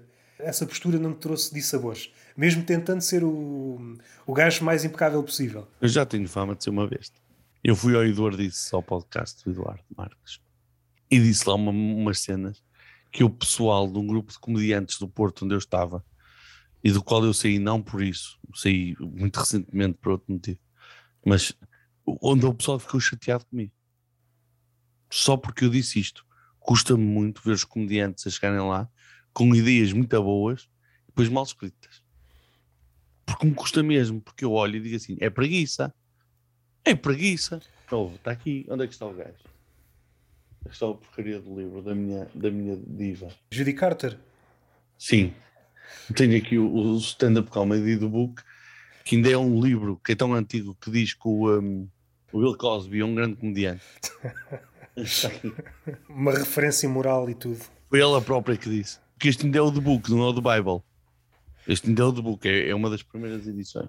Porque eu faço comédia já há muitos anos também. Felizmente agora encontrei a Judy Carter no, um, no Instagram. Ela estava a fazer uma live com uma amiga minha e eu fui lá e disse: Olha, com licença, se és minha amiga, tens de me deixar falar com a Judy Carter. É um dos meus ídolos na comédia. E estivemos a falar e agora volta e meia vou no Clubhouse. Instalei o Clubhouse só por causa da Judy Carter. Volta e meia vou a uma sala onde ela está com outros comediantes que ganharam Emmys. Emmy Award winning, tipo, e ela dizia, não, Jouca, Jouca, come, come with us to the stage. E eu vou lá para o palco avaliar piadas de outros comediantes. Como eu não posso fazer piadas em inglês porque não dá para, para traduzir. Sim, sim, sim. Estou lá só a dar bitates. Só isto, pronto. Que é daquelas coisas que eu digo, pá, isto é topo de carreira. Ter a Judy Carter a pedir topo de carreira para mim. Ou seja, já podes pôr no currículo assistente da Judy Carter, não é? Não, não, mas o problema é que depois isto e ninguém sabe o que é. Ninguém sabe o que é, nem os comediantes, que é gravíssimo, mas pronto. É estranho, porque tu não estás a, a dizer nenhum nome exótico. Nenhum gajo da Noruega. Isso aí já foi falado aqui várias vezes, a questão das referências. Quando tu não conheces essas referências, vá, basilares, alguma coisa está mal. Então eu na altura disse isto, porque me custa, porque é a cena de dizer assim: se tu tens uma grande ideia, tu encontraste um ângulo para a piada, já sabes qual é a destrução cómica, não escrever aquilo perfeito é só preguiça. Outro dia, numa conversa com o, um, o malta aqui do Porto, do stand-up, eu apanhei um, um, dois colegas a dizer assim: pá, o exemplo perfeito do one-liner é uma one-liner de Joca. Ele disse: a do Rungal, exatamente. Porque tem o menor número de palavras possível. Uma one-liner muito estúpida, como praticamente todas, que diz qual é a bebida alcoólica que bate mais depressa? Rum. É só isto. Percebamos a referência, se calhar já alguém disse isto eu nunca vi. Mas eu nunca vi isto em lado nenhum e pronto então como nunca vi, acho que é meu. Dizem assim, e isto é o mais, é o mais sintático, é o sintético, é o mais curto, é o, pá, diz tudo, está tudo lá. Tu chegares lá e dizes assim, o rum é a bebida alcoólica, fodeu-se, já nunca mais. Pois. Tu a ideia e não, não sentares o cu na mesa, o mas... cu na cadeira e escreveres a piada até dizer assim, está aqui é esta fórmula. Isto para mim é insultuoso. Deram-te uma sim, pérola sim, sim. e tu foste um porco. Já sou este gajo, já tenho esta fama. Então a malta, quando aceitou vir fazer isto, já sabia que eu era um bocado assim. E depois, como eu nesta altura ando a fazer terapia, já, tenho, já não tenho 30 anos há muitos anos e tal, estou também mais brando de personalidade, então não me chateei com ninguém. Mas é porque há aqui um encontro de, de coisas, mas, mas a maior parte das piadas que me chegaram também já vinham bem escritas, ou quer dizer, praticamente bem na cena, tu chegares lá, escreveres, e depois houve um trabalho que eu tive que eu não sei se as pessoas valorizaram ou apreciaram, ou que é, elas saíam em grupos de três e eu fazia com que as três piadas jogassem mais ou menos umas com as outras, ou seja, elas não podiam bater nem em estilo, nem em tema, nem em atitude. Percebes? Por exemplo, imagina que um gajo faz uma piada de homossexuais mais nenhuma pode. Depois uma jogava contra a outra. Começavam as comparações ou. Exatamente, e cansa o tema e sim, tal. Sim, sim, sim. E então eu, eu, procurava isso. Depois ainda procurava, no mesmo dia, não ter comediantes de muita relevância semelhante. Por exemplo, o Joel, que era um dos mais relevantes, caía sempre com umas piadas do bote, que era dos que tinha menos seguidores. Para tentar haver ali um equilíbrio, pronto. E esta porcaria toda trouxe uma quantidade de seguidores absurda que foi nenhum. Não ganhei seguidores nenhums com isto. O que é que eu ganhei? Os meus seguidores sedimentaram. Pensando num negócio local, uma pastelaria, não sei se isso é típico aí do Norte, mas aqui no Algarve, quando o comerciante percebe que ganhou o cliente, isto é sempre uma incerteza, porque nunca ganhou nada, Sim. parece que despreza e começa a focar-se no cliente novo. Eu já vim à tua casa 100 vezes.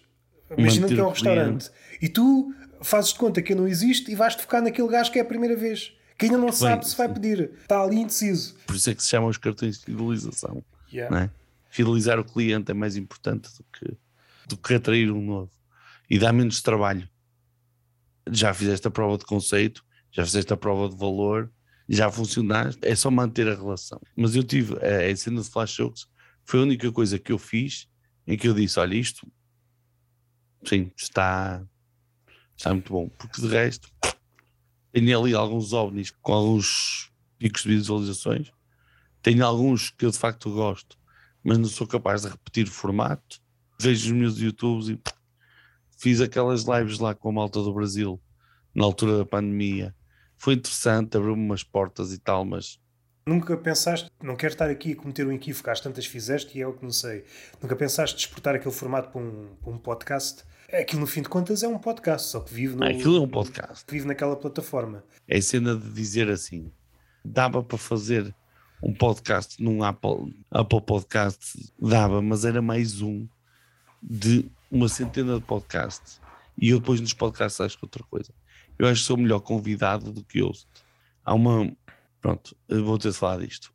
A Joana Marques recentemente fez uma um extremamente desagradável acerca do Rui Xará. No apanhar. É recente? É recente. É... Posso-te dizer, um chama-se Cabeça de Xará. São dois programas. Um chama-se Cabeça de Xará e outro acho que é Pode Ser do Braga. Sim, uma coisa. Porquê? Porque ele é host de um podcast do Sporting de Braga. Depois eu mando os links. Eu conheço os fáceis no YouTube. Ele é no podcast do Braga e ela foi ouvir e nitidamente o Xará é melhor entrevistado do que entrevistador. Acontece ali uma coisa que é, tens o jogador da bola, que desculpa, mas é um jogador da bola, e portanto terá poucas coisas para dizer a não ser são 11 contra 11. Diz-me uma coisa, ele está a entrevistar um jogador da bola no ativo ou já está reformado? No ativo, no... É o pior convidado de sempre, ele não pode dizer nada, não é? Pois. Pois é isso, pois é isso. Mas o problema é que o Girinhas fez o ADN de Leão e, e então eles querem, pronto, e, e, foram fazer a mesma cena, pronto.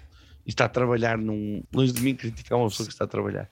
E eu estou a dizer isto, e eu acho que eu, na situação dele, ia fazer a mesma coisa. Percebes? Eu acho que eu, como, como entrevistador, ia ser mau. Ia começar a falar das minhas experiências, muito das minhas opiniões, muito do que eu acho, muito do que. Eu mais facilmente. Pá, gosto, sei, eu sigo uma quantidade de podcasts nos quais sou convidado recorrentemente de cinema porque gosto. O VHS, as nalgas do mandarinho, o spin-off que era o Santiago que faziam e tal, pá, e vou e falo com ele, correr da vida. Ter eu uma coisa daquelas não me dá. E depois é, é cena de eu nunca vejo um resultado tão bom como o que vejo em cima do palco. Eu pego numa coisa que eu faço e comparo com o que eu faço em cima do palco e digo, esta merda em cima do palco é melhor. Se estiveres a analisar pelo prisma da comédia, é claro que o, o podcast. Sim, sim, sim, se pensarmos num podcast deste género de conversas, não é necessariamente comédia. Parece-me uma comparação um bocado injusta. Não, a não ser que seja um podcast mesmo de comédia, tu sozinho, e aí mesmo sendo coisas diferentes, já se aproxima um bocado. O intuito deste tipo de podcasts, primeiro, é a conversa em si, que sai daqui uma boa conversa, Sim. não é? Pois o resto, pronto, pois o resto depende do, dos objetivos, que podem ser mais ou menos realistas, não é?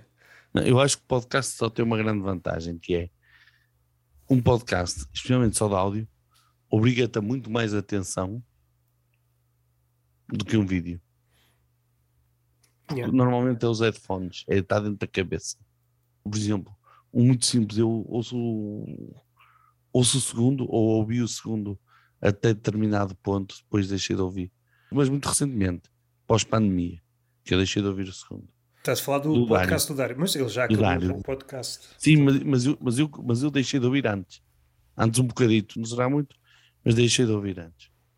Eh, e ouvia todas as entrevistas e quando era ele sozinho ouvia o, um, o ar livre, o fã outra coisa, não é fã outra coisa, é Barbas na Língua. Sim, sim, sim.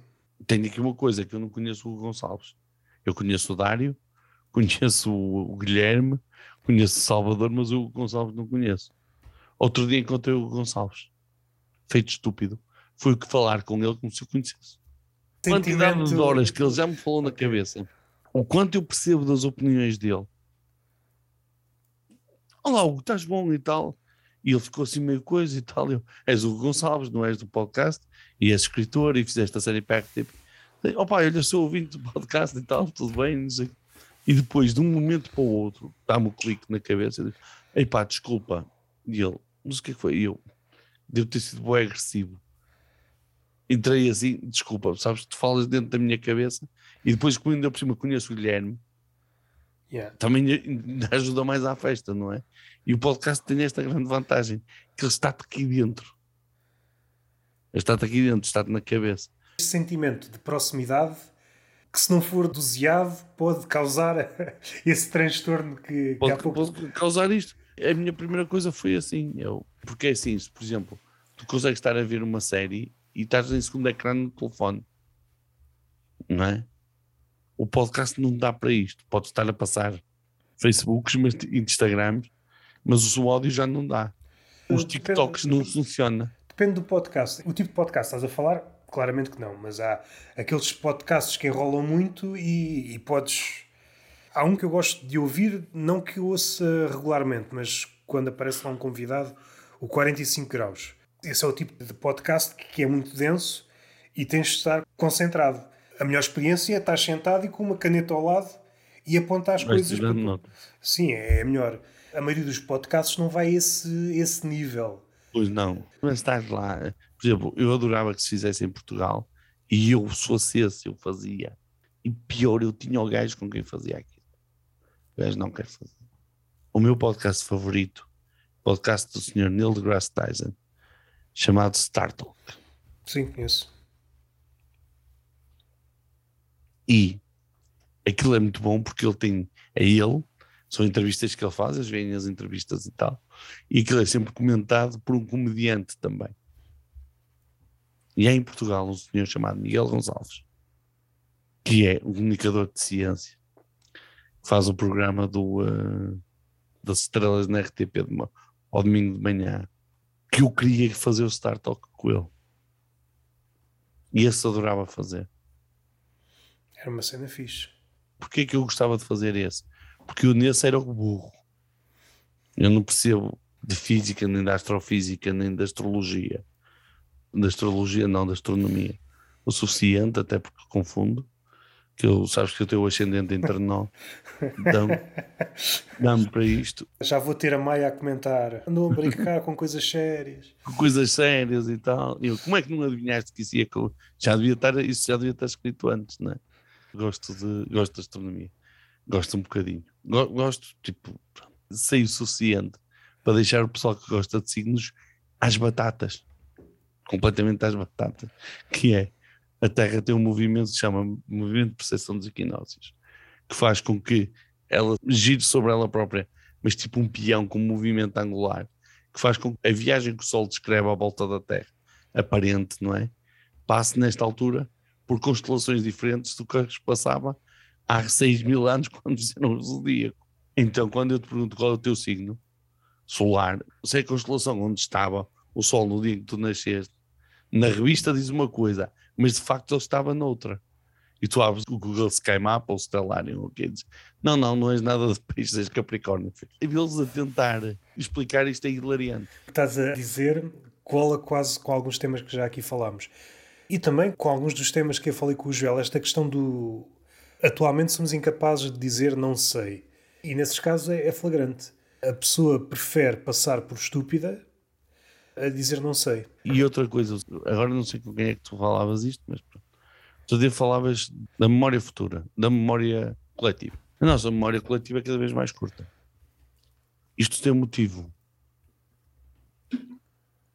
Chama-se smartphone. Isto para o áudio deve ter resultado caralho. Né? Eh, eu fui buscar o meu telefone. Eh, eu não sou senhor de ganhar uma aposta hoje em dia. Porque hoje em dia não dá para apostar nada. Porque se diz assim, ah, Portugal nunca teve uma primeira-ministra mulher. Teve sim, senhora. Não teve. Teve, não teve. Queres apostar? O gajo pega no telefone e vê que a Maria Lourdes Pintacilgo, em 1980 ou quê, foi presidente interino, primeiro-ministro interina durante seis meses. Na altura não duravam muito mais tempo que isso. E então já não ganham a aposta. À partida iria ganhar, porque a pessoa, se não tivesse o telemóvel para ver, não é? uma pessoa teimava e tal, não sei o que, dizer, Maria Lourdes Pintacilgo, ah, traz provas disto, está aqui este jornal, vai aparecer. Há sempre outra pessoa que sabe. Agora não, tu agora dizes-te assim: os três reis magos, Gaspar, Baltazar e Belchior, boa. E os três gajos que foram à Lua na Apolo 11. E tu? Portanto, é o Armstrong, é fácil, não é? É o Aldrin, ficou numa, e o outro. E o pessoal?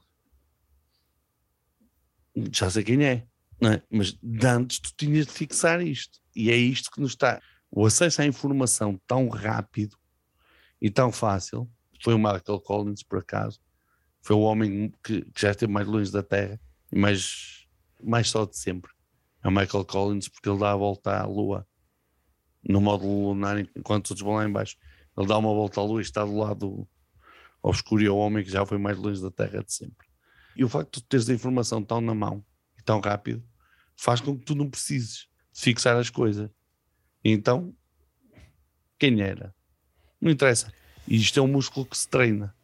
E cada vez mais nós temos um músculo sim, menos sim. treinado. Só que, só que isso cria vários problemas. Primeiro, a informação só por si não é grande coisa. Mas já estamos a. Já estamos a falhar, a falhar no básico. Pois a memória é uma construção em altura. Tu não estás a construir nada, tu, à medida que vais pôr o primeiro bloco, esqueces o que é que é um bloco, jogas para trás. Nunca estás a construir nada. Estás sempre no piso zero. Olhas para todo o lado, tudo parece a mesma coisa. E se não parece, é porque a tua memória já não consegue distinguir, já não consegue criar ligações com o é, passado. Estás é, tipo a Dory, estás tipo a Dory, ui, uma coisa nova. Sim, sim, sim. Ui, uma coisa nova. Quanto mais pensas nisto, mais exemplos.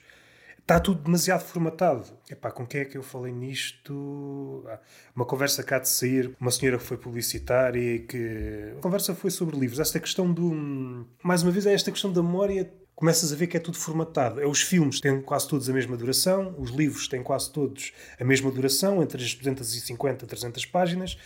Dá a ideia de que o homem, durante este tempo todo, durante estes milénios, esteve a testar. Teve a testar coisas. É, não é? E, e agora descobrimos o. o sim, sim, sim. É, é, basicamente isso. Não tínhamos afinado ainda o algoritmo, era tudo às três pancadas, e agora percebemos o formato ideal para o livro é isto, o formato ideal para o filme é isto, o formato ideal para uma piada é isto. Epá, e do ponto de vista utilitário, da eficácia, esta postura é ideal. Do ponto de vista da arte. É uma, o grego é muito romana. É uma desgraça, porque a arte está sempre a sair fora dos moldes. A arte nunca pode ficar confinada ao molde. É sempre uma ameaça à estrutura. E o humor é o exemplo máximo disso. Se o humor não ameaça a estrutura, então não está a fazer nada. Se o humor é subserviente à estrutura, então não está a fazer nada quando o humor já nem reconhece esta possibilidade, está tão subserviente à norma, à convenção, que já não vê possibilidade de a, de a deformar, de, de a ironizar, é sinal que, que está, não digo morto, mas moribundo. E isto é debatível, é só uma opinião. Mas eu costumo dizer que a uh, criatividade é de fazeres diferente dentro das barreiras da normalidade. Porque sempre que tu sais da normalidade passas a ser anormal quando é normal já não é criativo, é normal. Mas percebo que quando fazes uma, aquelas formações de coaching, eles ensinam-te cá a zona de conforto, a zona de desafio, que é seguir à zona de conforto. Depois é a zona de pânico, quando tu não queres estar.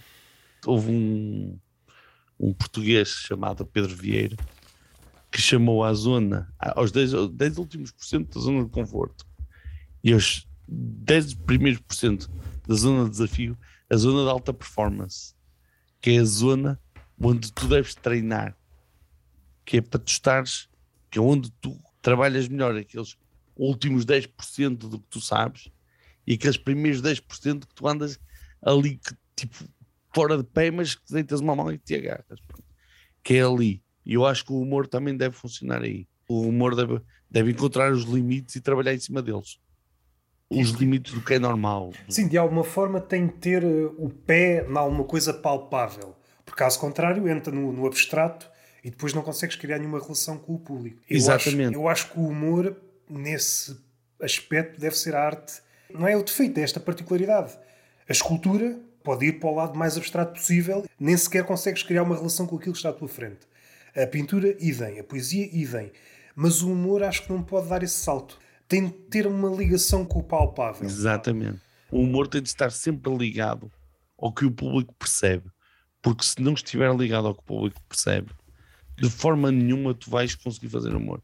Eu costumo dizer, dar sempre este exemplo desta piada, que é uma das minhas favoritas, que é o cerne da questão, é o lugar onde a questão acelera as partículas, não é? Para quem percebe o que é que é o cerne. Estás a alguma coisa de física, ou sabes o que é o cerne, pronto, que seja por uma notícia ou o quê, mas se a pessoa não tem esta relação, Não é? E isto é uma associação simples, duas palavras, é só. O público tem de ter as minhas referências. Se o público não tiver as minhas referências, não vai perceber as minhas piadas. Ou então eu tenho de lhes dar antes. Sim, sim. Eu quando comecei fazia uma piada que era. Toda a gente sabe que. Como era? Era uma piada. Os cantos dos Lusíadas. Não sei quem é que disse que os chineses, sempre que abriam um canto, queriam abrir numa loja. Era um amigo meu queria alugar os Lusíadas para abrir o centro comercial. A piada era isto. Pronto, que era. E são 10 cantos, dá logo 20 lojas, já não centro comercial. É lógico que primeiro há um problema que a piada tem três saltos mínimos. Tu tens de fazer isso, é difícil. Os Lusíadas têm 10 cantos, se a memória não falha. Portanto, se eles em cada canto abrirem duas lojas, É 20. Tipo, fazem 20. Mas pronto, ok. Mas depois tens a cena de, apesar de toda a gente ter tirado no nono ano, a maior parte das pessoas não tem presente. Não é? Não sabem, não tem presente. O Lusíadas é composto por 10 cantos. E tu tens de ir atrás. E, e eu, para fazer essa piada funcionar na altura, tinha de dizer coisas do tipo: que o gajo anda na escola a aprender coisas que não servem para nada. Eu quero lá saber que os Lusíadas tenham 10 cantos, que era para lhes pôr informação na cabeça, para depois, dois minutos à frente, dizer a piada e eles rirem. É um ponto bastante tenso. Na teoria, concordo contigo, mas na prática há aqui um problema. Porque se as referências do público foram diminuindo, ou forem de tal forma voláteis, cria aqui um problema ao comediante, ou pelo menos aquilo que pensa a comédia enquanto arte. O que eu posso falar é um funil. Vai afunilando. O arsenal de referências da pessoa típica está a diminuir. Até, por exemplo, há pessoas que não sabem o que é o Drácula, o Frankenstein. Já não faz parte do ideário. E isto cria aqui um problema. Se essas figuras já desapareceram da mente coletiva, Chegas a uma altura que é o TikTok. sim, sim. É pessoal a fazer assim e eu a dançar igual ao outro. Eu acho que houve aqui uma mudança também na comédia. Seja isto comédia, podes dizer, ah, isto não é comédia, não é humor. Pelo menos a percepção de muitas pessoas é que é humor e, e isso não pode ser descartado. Estas ideias que nós temos estão a ser esticadas ao limite de que o público é que tem sempre razão, mas ok, deixa lá ver o que é que o público diz. E o público está a dizer uma baboseira cada vez maior. E o TikTok acho que é um exemplo que mostra como a comédia e o humor está-se a transformar noutra coisa. Porque podes dizer, ah, é só o TikTok. Não. Aquele fenómeno está a transbordar para outros Está a, meios. espelhar, está a espelhar uma coisa, claro. É a repetição. Aquilo que definia a comédia, que é surpresa, aquilo que há pouco disseste da empatia, é uma empatia que tem que ver com o narcisismo. E a comédia o que é que faz ao ir em direção à surpresa? Normalmente mostra-te um defeito. Ou repara melhor, se for uma comédia mais política, é mais no sentido de redefinir estaturas. O ditador achava-se gigante, tens 5 metros. E a piada diz: não, não, afinal tens 1,5 metro e meio. Este apontar para a realidade, este desfazer da ficção, é a pior coisa que podes fazer no mundo onde o narcisismo impera. E é por isso que a comédia é tão mal vista. Como solução, surge este TikTok que dá-te uma massagem no ego. É sempre a repetição, não há surpresa. Tu não podes ser surpreendido de forma nenhuma. É uma repetição, uma repetição, uma repetição. E as pessoas riem-se. A minha pergunta é: este riso, como tudo que está acontecendo no século XXI, é também uma farsa? Essa pode ser a questão. É um riso de conforto. Repara uma coisa, Diz, mas a repetição do humor. Há 30 Ok, anos, ok. o humor em Portugal eram anedotas que se contavam e que toda a gente contava. Tu compravas uma cassete com anedotas e ouvias aquilo várias vezes. É a repetição também. Ok, agora, o que acontece é, tu cada vez mais tens Vascos Santanas, cada vez menos tens António Silvas. Para mim, o Vasco Santana e o António Silva são as duas maiores referências da comédia em Portugal. Cada um pelo seu lado. O Vasco Santana, o comediante emocional, por excelência, o gajo nunca sabia o texto. Apresentava-se, tipo, dizendo noite, já tinha graça. E o António Silva, que era o gajo mais mecânico e mais, e mais cerebral e mais. Tanto, por exemplo, a minha situação favorita no cinema português é o António Silva que escreve para o Pátio das Cantigas. Foi ele que escreveu aquilo. Que ele diz: a onda bate na lâmpada e recua. E o som quer sair e não pode. Tem de aquecer o carburador. Que é ele a falar de um rádio. E toda a gente que percebe minimamente como é que funciona o rádio sabe que não é nada disto. Mas aquilo é caricatura brilhante de um gajo que se acha inteligente a não poder admitir que é burro. E então diz umas coisas, só que me diz aquilo com muita confiança. Opa, e eu acho isso hilariante. pronto. O que acontece é, quanto mais cultura, conhecimento, erudição, memória as pessoas têm, mais podes ter António Silvas. Quanto menos tiveres, mais vais ter Vasco Santana. Um é melhor que o outro. E os proliferam. Eu aí não sei. Depois tens uma cena que é, desculpa, só para completar o raciocínio. Quando eu fiz a live com a Cris Paiva, a Cris Paiva é professora e ela disse-me uma coisa que me deixou pensar que é: nós na pedagogia aprendemos a teoria da cana de pesca, que é a cana de pesca desce para depois subir, sempre para erguer o público para ti. E então, isto explica, ou melhor, isto reflete-se de várias maneiras. Por exemplo, podes fazer piadas com várias camadas, podes fazer uma sucessão de piadas em que de três, uma chega a toda a gente, a segunda chega a quase toda a gente e a terceira só três é que apanham. Não podes abusar disto porque Yeah. o público vai se sentir insultado.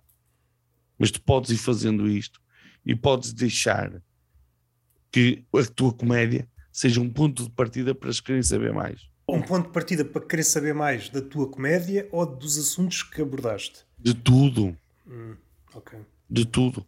Porque se tu chegares lá e disseres eu sou, eu sou um comediante feito de espetáculos de uma hora, eu fiz muito pouco.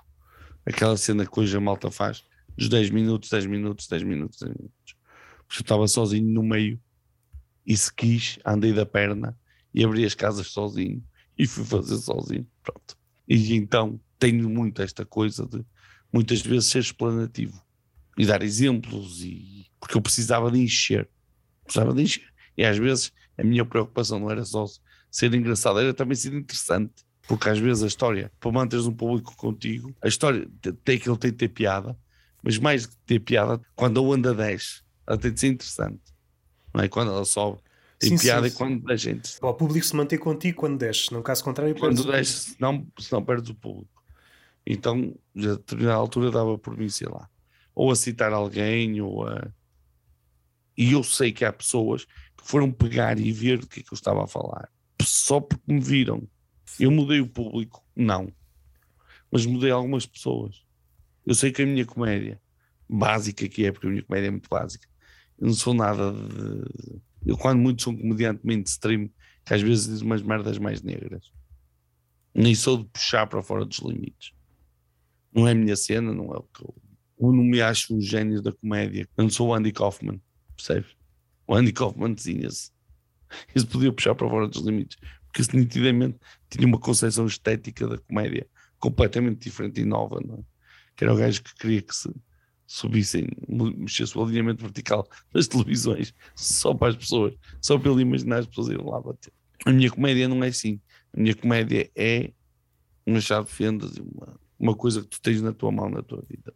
E eu procuro que ela seja dentro das minhas referências e não nas do público.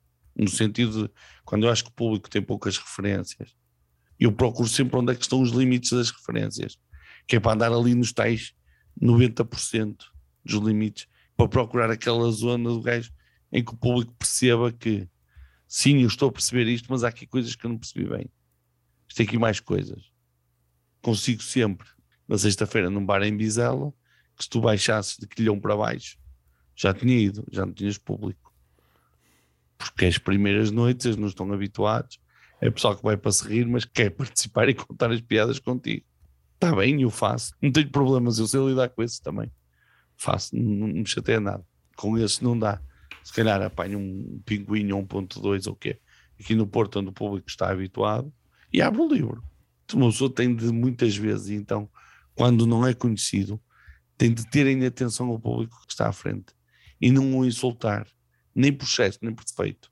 Porque tu não podes estar lá, 2 mais 2 é igual a 4, que eles vão dizer, pá, tens de pensar que eu sou burro, sim, sim. é? Mas também cheguei lá e dizer, ora bem, como vocês sabem, a raiz quadrada de zero é uma indeterminação. Já dizia Popper que, e o pessoal, vais para onde, filho de tua mãe? E estás a comer com um copo de fino na cabeça, assim fácil. Não, é? não podes, nenhuma das duas.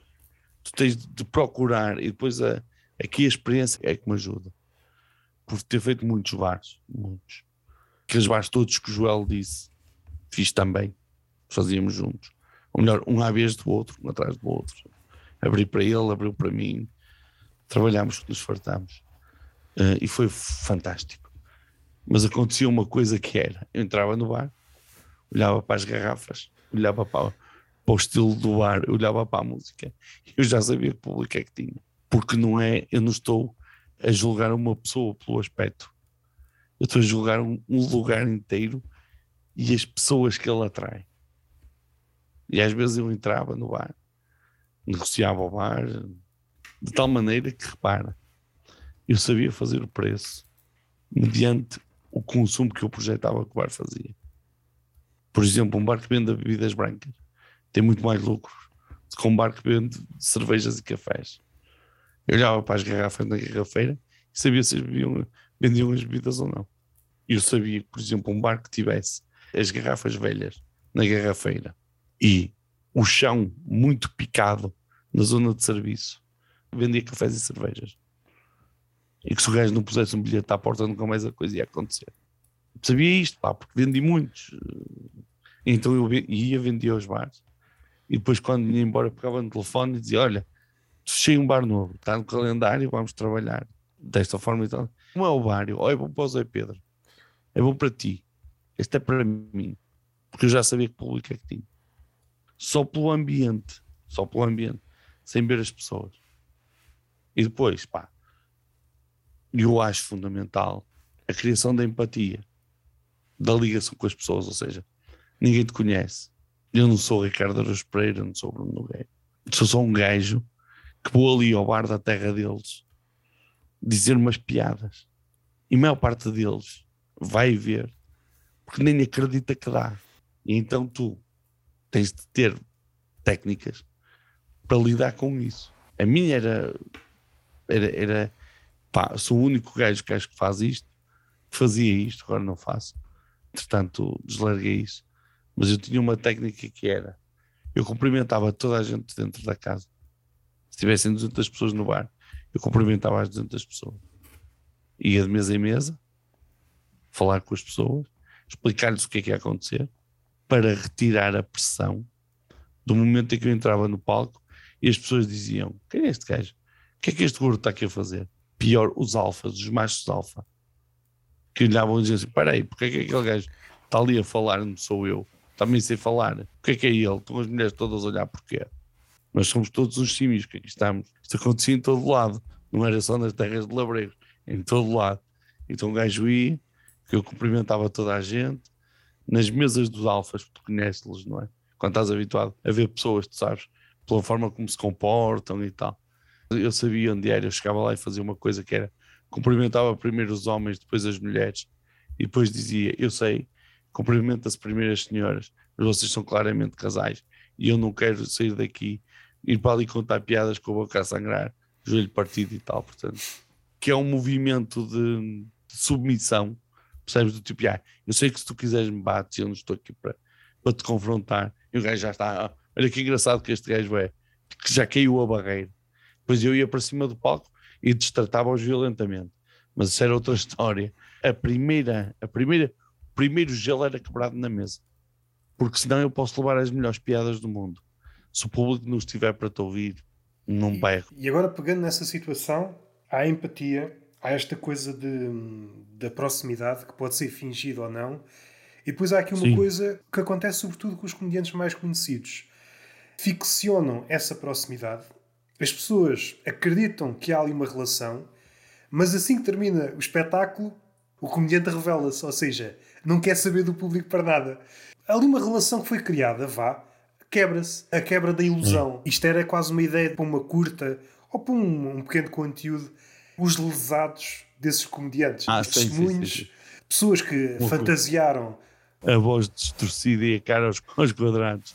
Eu era fã do Rui Sinel de Cordes e ele virou umas costas no fim do espetáculo. Vi os espetáculos dele todos e agora ele virou. Tipo e eu sempre, eu sempre engraçado. Engraçado. Um tipo que a determinada altura teve esse problema. Estou-me a é rir porque estou a pensar muito daquilo que nós vemos nas redes sociais, às tantas tinha ligação com isso. Aquilo que nós vemos no Twitter, às tantas foi isso que aconteceu. Pois, sabes, sabes quem é que teve problemas com isso a determinada altura? Foi Tony Carreira. Tony Ai, Carreira. Não, não sabia. A determinada altura tomou uma decisão executiva que faz muito sentido, que é eu não assino nada que não seja merchandising meu. Percebe-se? Porque ele ainda por cima tem uma, uma dedicação, que é, ele acaba o concerto e pode demorar duas ou pode demorar seis, mas ele vai ficar lá as horas todas que são precisas para cumprimentar o público todo que o quiser cumprimentar. Que eu acho legítimo e parte do trabalho. Pessoalmente, ele chega lá, só quando ele decidiu isto, há um primeiro concerto em que isto acontece. Um primeiro, um segundo, uma primeira turnê. E ele teve muitas fãs que se viraram contra eles, que estranharam aquilo, não é? Chegam lá e dizem, mas porquê? Não se faz sentido nenhum, não sei o quê. E depois, hoje em dia ainda tens outra cena pior, que é você é conhecido, não é? Quero uma fotografia consigo. Não sei quem és. Quero uma fotografia consigo. É? Quando nós organizámos o RI em 2015 e 2016, foi um festival em Santa Maria da Feira de, de comédia. No primeiro ano foi o Herman, e no segundo ano foi o Salvador Martinha, o Carlos Moura. Melhor, primeiro ano foi o Herman e o Souza e o Zé Joel. E no segundo ano foi o Salvador Martinha o Carlos Moura, o Pedro Neves, o João Seabra, o Francisco Menezes. É isso. E o Miguel Sete Stacas fez o regresso depois do, um, do acidente, mas fora de cartaz. Nós chamámos-lo, ia fazer dois minutos e fez 40. Está tudo bem. é...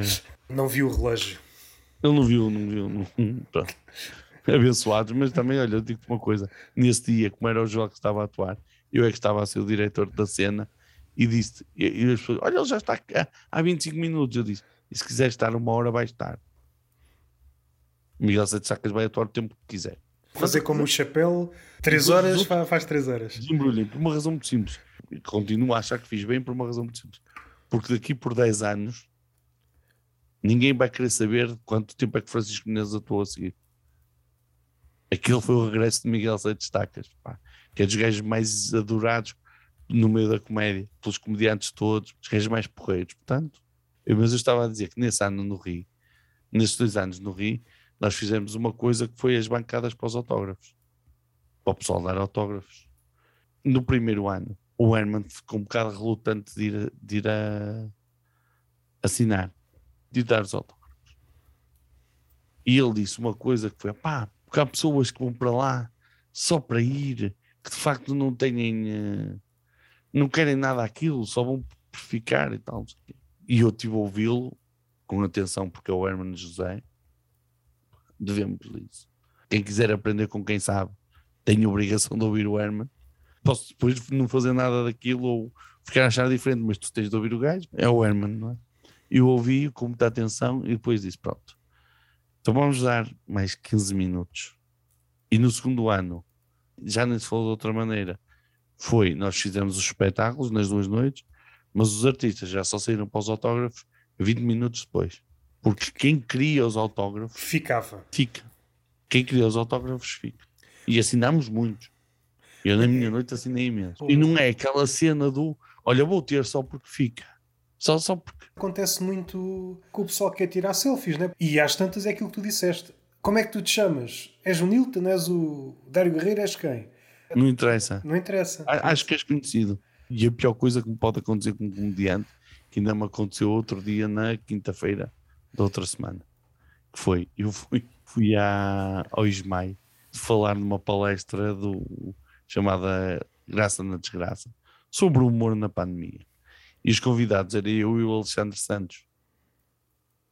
Opa, e é imensa malta a querer tirar fotografias com o Alexandre. Normal. E então todo malta que vinha tirar fotografias com o Alexandre. Depois chegava à minha beira, já agora. E pá, eu apetece-me mandar essa malta toda, porque eles não querem aquilo.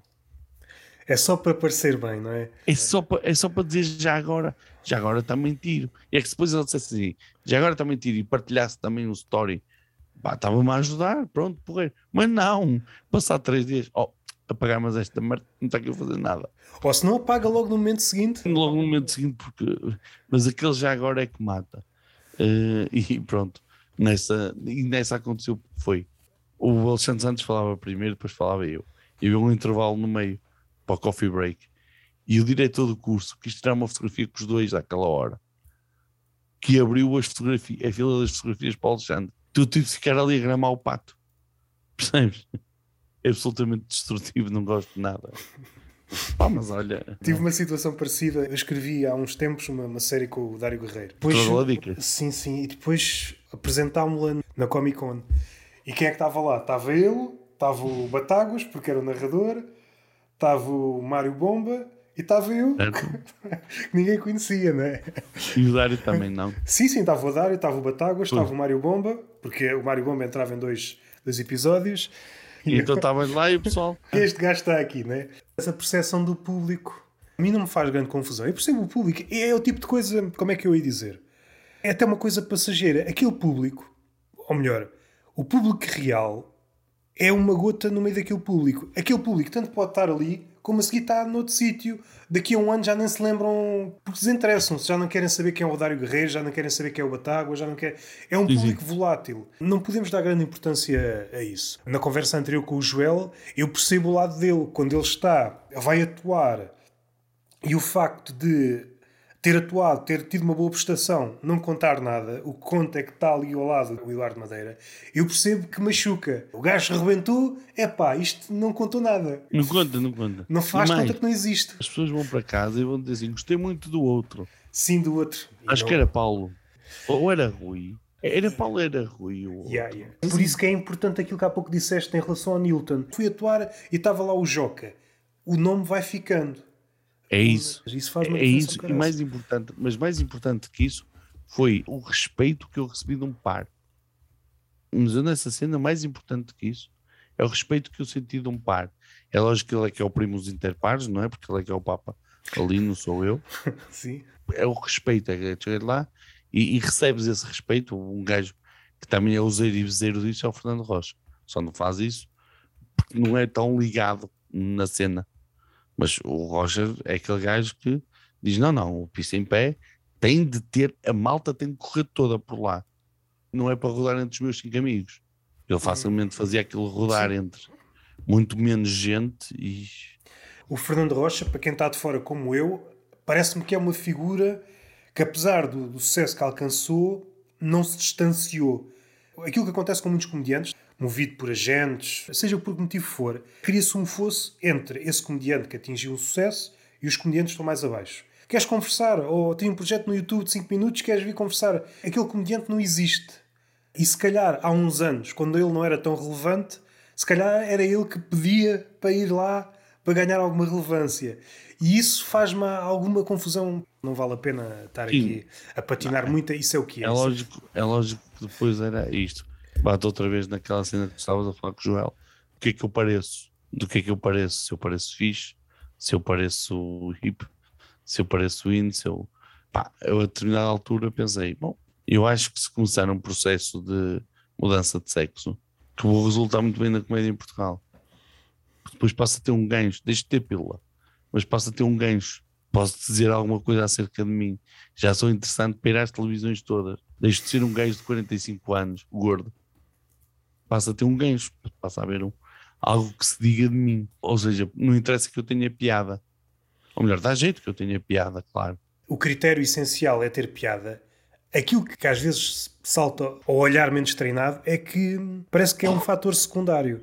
Parece que ter uma característica dessas, eu não sei se na comédia isso ainda, ou melhor, eh, se esse fator é decisivo, mas seja para aquilo que disseste, para aparecer na televisão, isso vê-se muito agora nos livros a história é o relato de uma pessoa que passou, um, sei lá, uma experiência qualquer.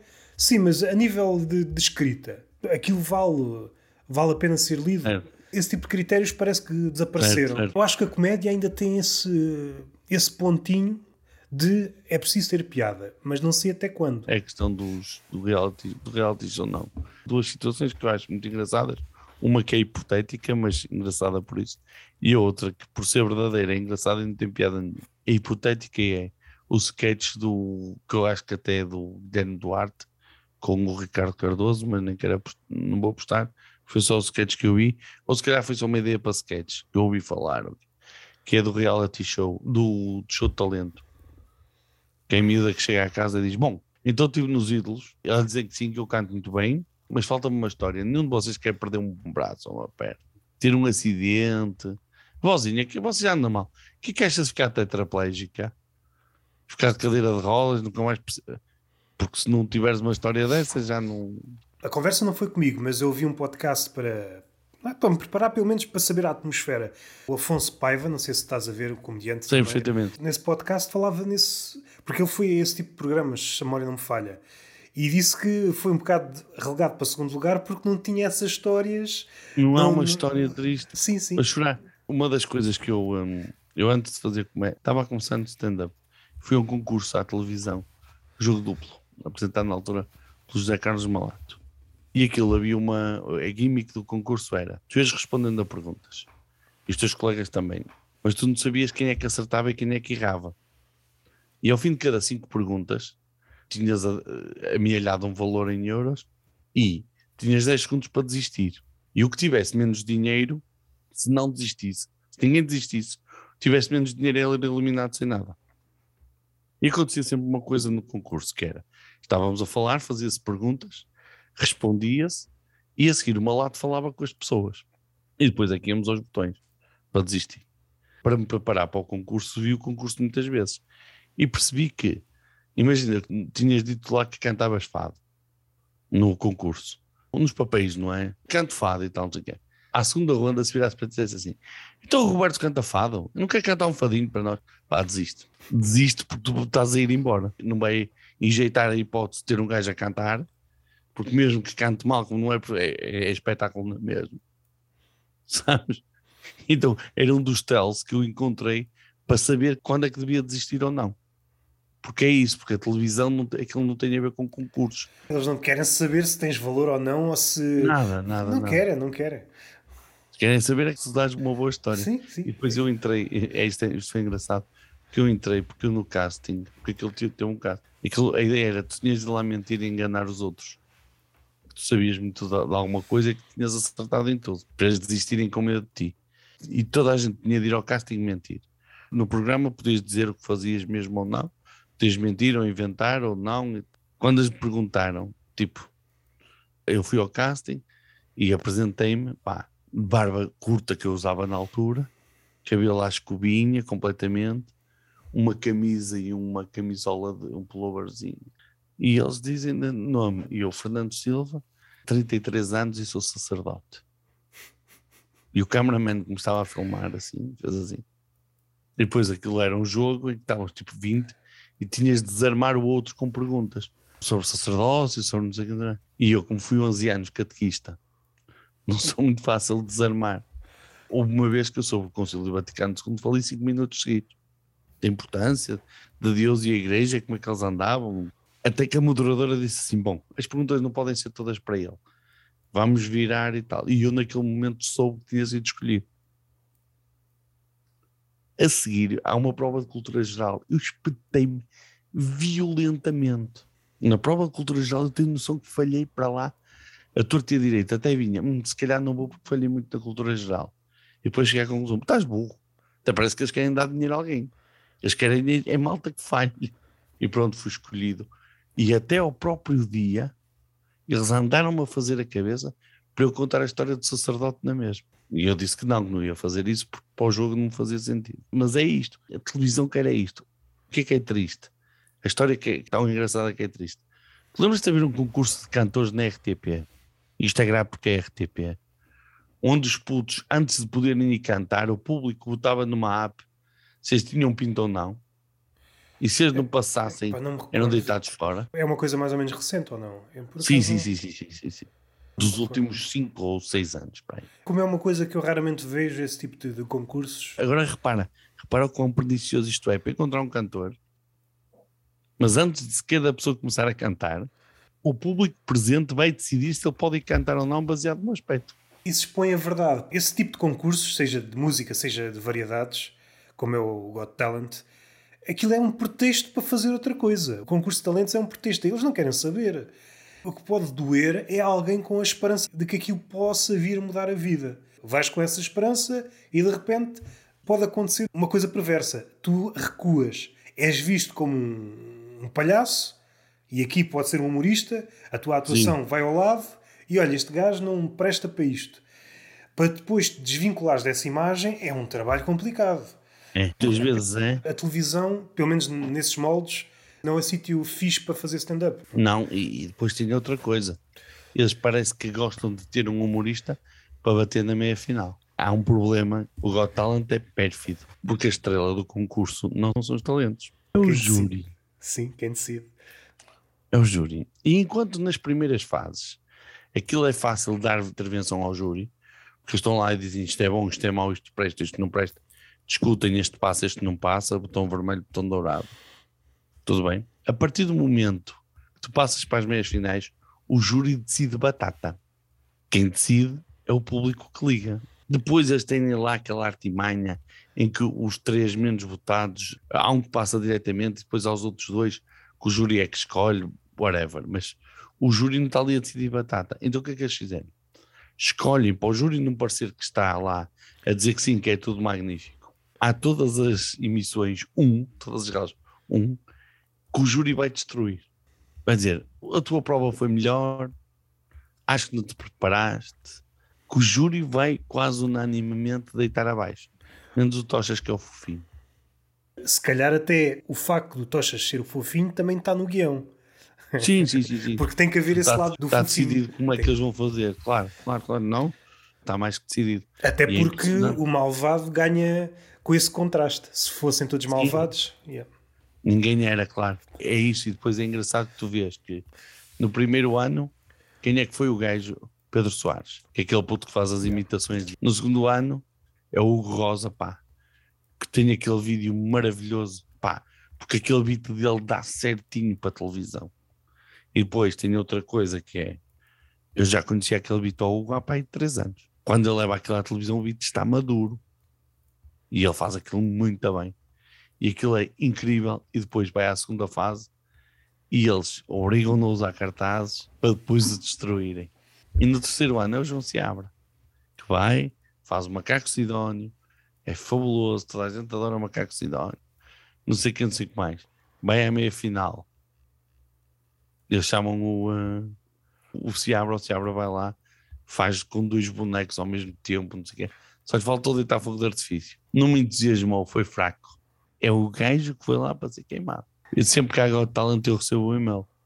É claro que isto é, é subjetivo, mas até que ponto vale a pena ao comediante ir a um concurso desses? É que pode ser uma faca de dois gumes. Pode Só- jogar contra ti. Podes ganhar da exposição. Ou te- é- a cena é, ou tu tens um beat que é televisivo e começas logo a pensar noutros, tipo, ok, eu tenho um beat que é televisivo, se isto der, eu na meia final vou fazer isto, que também dá. E tens uma cena tipo, ou se abre, que, tem, que é visual, que não é só tu a falar, os cartazes, uma coisa qualquer que tem de ser muito visual. Porque em Portugal nós não temos a, a tradição de stand-up na televisão, então aquilo nunca pega muito bem Sim, sim, o stand-up. nunca iria dar. Ou então tens o. hum, e depois tens o primeiro vídeo que te vende muitos espetáculos. A carreira do Rosa, eu salto para a frente. Aqui estou a falar sem saber, mas é uma coisa cuja duração também não é assim muito. De repente é esquecido. Mas está lá o vídeo, tu podes usá-lo como cartão de apresentação. Por exemplo, um dos meus maiores problemas é não ter ido ao Levanta-te e Ri. Porque quando não houve Levanta-te e Ri, as pessoas diziam, e não foste ao Levanta-te e Ri? Não, não. Quando eu comecei já não havia. Agora houve Levanta-te e não foste ao Levanta-te e Ri? Não. Sabes? Percebes? É não interessa muito o que é que tu fizeste no Levanta-te e Ri. Porque se calhar nem vai ver o vídeo. É questão de estatuto. Por exemplo, eu ouvi dizer, não sei qual é a veracidade disto, mas não me espanta que seja verdade. Mas eu ouvi dizer que havia malta que pagava 300 euros para ir àquelas tardes da, do Domingão Portugal e do Somos Festa e do Sim, sei, Festa sei, Portugal. sei o que é, não costumo ver, mas. sei Aquelas que é. tardes de Sim, folia, musiquinha e e tal. E gajas a dançar e gajas. essas bandas, daquelas bandas pá, que ninguém conhece, pagavam para ir porque eles diziam que pagavam aquilo e depois vendiam um verão de espetáculos com vídeo.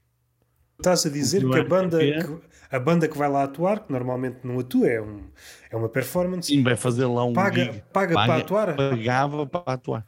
Pagava para atuar e que depois reavia o dinheiro. Fácil. Porque se tu me dissesses assim, tens de me dar 2 mil euros para ires ao Levanta-te e ri. Opa, eu dá. Se disseres assim, o Twitch ao Levanta-te e ri custa 2 mil euros, na boa. É pá, mas isso rapidamente torna-se um jogo bué da perverso. Não, mas é perverso, claro que é perverso. Eu vejo isso acontecer, seja em concursos de fotografia, seja em concursos de design. Para entrares num concurso prestigiado, tens de pagar a inscrição, uma inscrição alta. E isto às tantas não estão a promover o melhor trabalho, nem o melhor artista. Estão a promover o melhor aqui- trabalho do que tinha dinheiro para. Aquilo é um negócio. Isso subverte. Epá, isso faz-me logo muita confusão. É Eu isso, sim, percebo sim, sim. do plano prático. Ok? Ele está a ganhar, mas é perverso. Tu estás a pagar para atuar. É a mesma coisa que se dissessem: Bom, tu agora vais pagar cada vez que atuas num bar 50 euros, mas daqui a uns anos tens uma carreira sólida. O conceito do Open Mic é esse. Sim, sim, de alguma O forma. conceito do, o conceito do Open Mic é esse. É tu vens, pagas as bebidas, com um bocado de jeito pagas a entrada. Mas aí tocamos logo na questão que foi falada com o Joel, a questão da reputação e a forma como te posicionas começam logo nestas pequenas merdas. É difícil sair daí. Estás-te a vender eh, a um preço muito baixo ou nulo, depois é difícil dar o salto. Tu tens de fazer isso é depois noutros meios. Foi como aconteceu. Eu andava a fazer 5 e 10 minutos sempre. Pá, com o Xará, com o Aldeia, com o Neves, com o Ciabra. Estava a começar, não é? E depois percebi que eu nunca ia, nunca ia ser como eles. Porque o público queria os ver a eles, não era a mim. Não havia hipótese. Para além de, de estar anos luz na qualidade, o público não estava a ser justo comigo não estava a olhar com os mesmos olhos. Então eu disse assim: bom, agora que eu já fiz 5 vezes 10 minutos, já faço 50. 50 minutos já é uma hora de espetáculo, vamos embora. Comecei a vender uma hora. E não tenho vergonha nenhuma de dizer. que Fechei uma quantidade de casas. Me contratou, eu fui lá atuar e que eles me pagaram e disseram: olha, obrigadinho, não voltes. Até eu afinar a cena, porque é uma aprendizagem e eu estava sozinho. É tal cena, é. À beira dos outros era open mic, ali era artista estava na hora. Opa, quando tu queres muito uma coisa, depois quanto é que queres, não é? Quando tu queres muito uma coisa, fui andando até uma, uma casa me dizer: sim, senhor, podes vir para a semana? E eu fui tipo, respondi: posso. E fechei essa também. Provavelmente foi graças a esse tipo de casas que, que te mantiveste Até no, no depois. jogo. Até depois, quando apareceu uma casa que começou a correr bem, correu bem, eu já não fui naquela semana. O gajo já queria, eu disse: não, não, não, não, não, não, não. Mas daqui por 15 dias tens de vir, pá. O pessoal está todo a querer, aí temos de aproveitar, fazer e tal, sei. Então, então outro de uma noite diferente, fomos com um amigo meu que contávamos só anedotas e fazíamos tipo open mic de anedotas, que era tipo, quem que tivesse lá e quisesse vir contar também podia, que era tipo, pá, que era para encher aquilo, para encher a noite. E aprendi muito nessa noite. Nessas noites aprendi muito. Aprendes muito de timings, de ritmos, de, de jogar temas, de ler público. Aprendes imenso. Um mês depois lá estava eu outra vez, com material escritinho de novo para o mesmo público e depois na semana a seguir anedotas e um mês depois lá estava eu depois já estava isto não dá, tens de me dar mais dinheiro para contratar pessoas porque eu não consigo, sozinho não dá Pedro Neves faz-me o favor de ir lá abaixo de cachê e o Valdeia faz-me favor de ir lá abaixo de à altura, percebes? E eu vou jogando assim até que depois tenho a felicidade de um dia encontrar o Zé Pedro que estava pronto já fazia comédia e puxá-lo e depois, passado três meses, encontrar o Joel e puxá-lo e começarmos a trabalhar os três e evoluirmos os três dali para fora. Mas se eu não tenho esta coisa de dizer assim, não, agora chega a um ponto em que eu não vou fazer mais estes 10 minutos, ou melhor, eu até os posso fazer, mas isto não é o meu foco já. O meu foco é abrir os meus bares e começar a trabalhar onde ninguém me conheça, nem a vocês. Depois aconteceu uma coisa muito gira que era o mesmo Pedro Neves que me recebia de braços abertos para fazer 10 minutos ao lado dele. E eu fazia, era fixe, mas era. É. Chegava ao meu bar, partia tudo, mas o público continuava a gostar mais de mim. Porque era o meu bar, que era o meu público.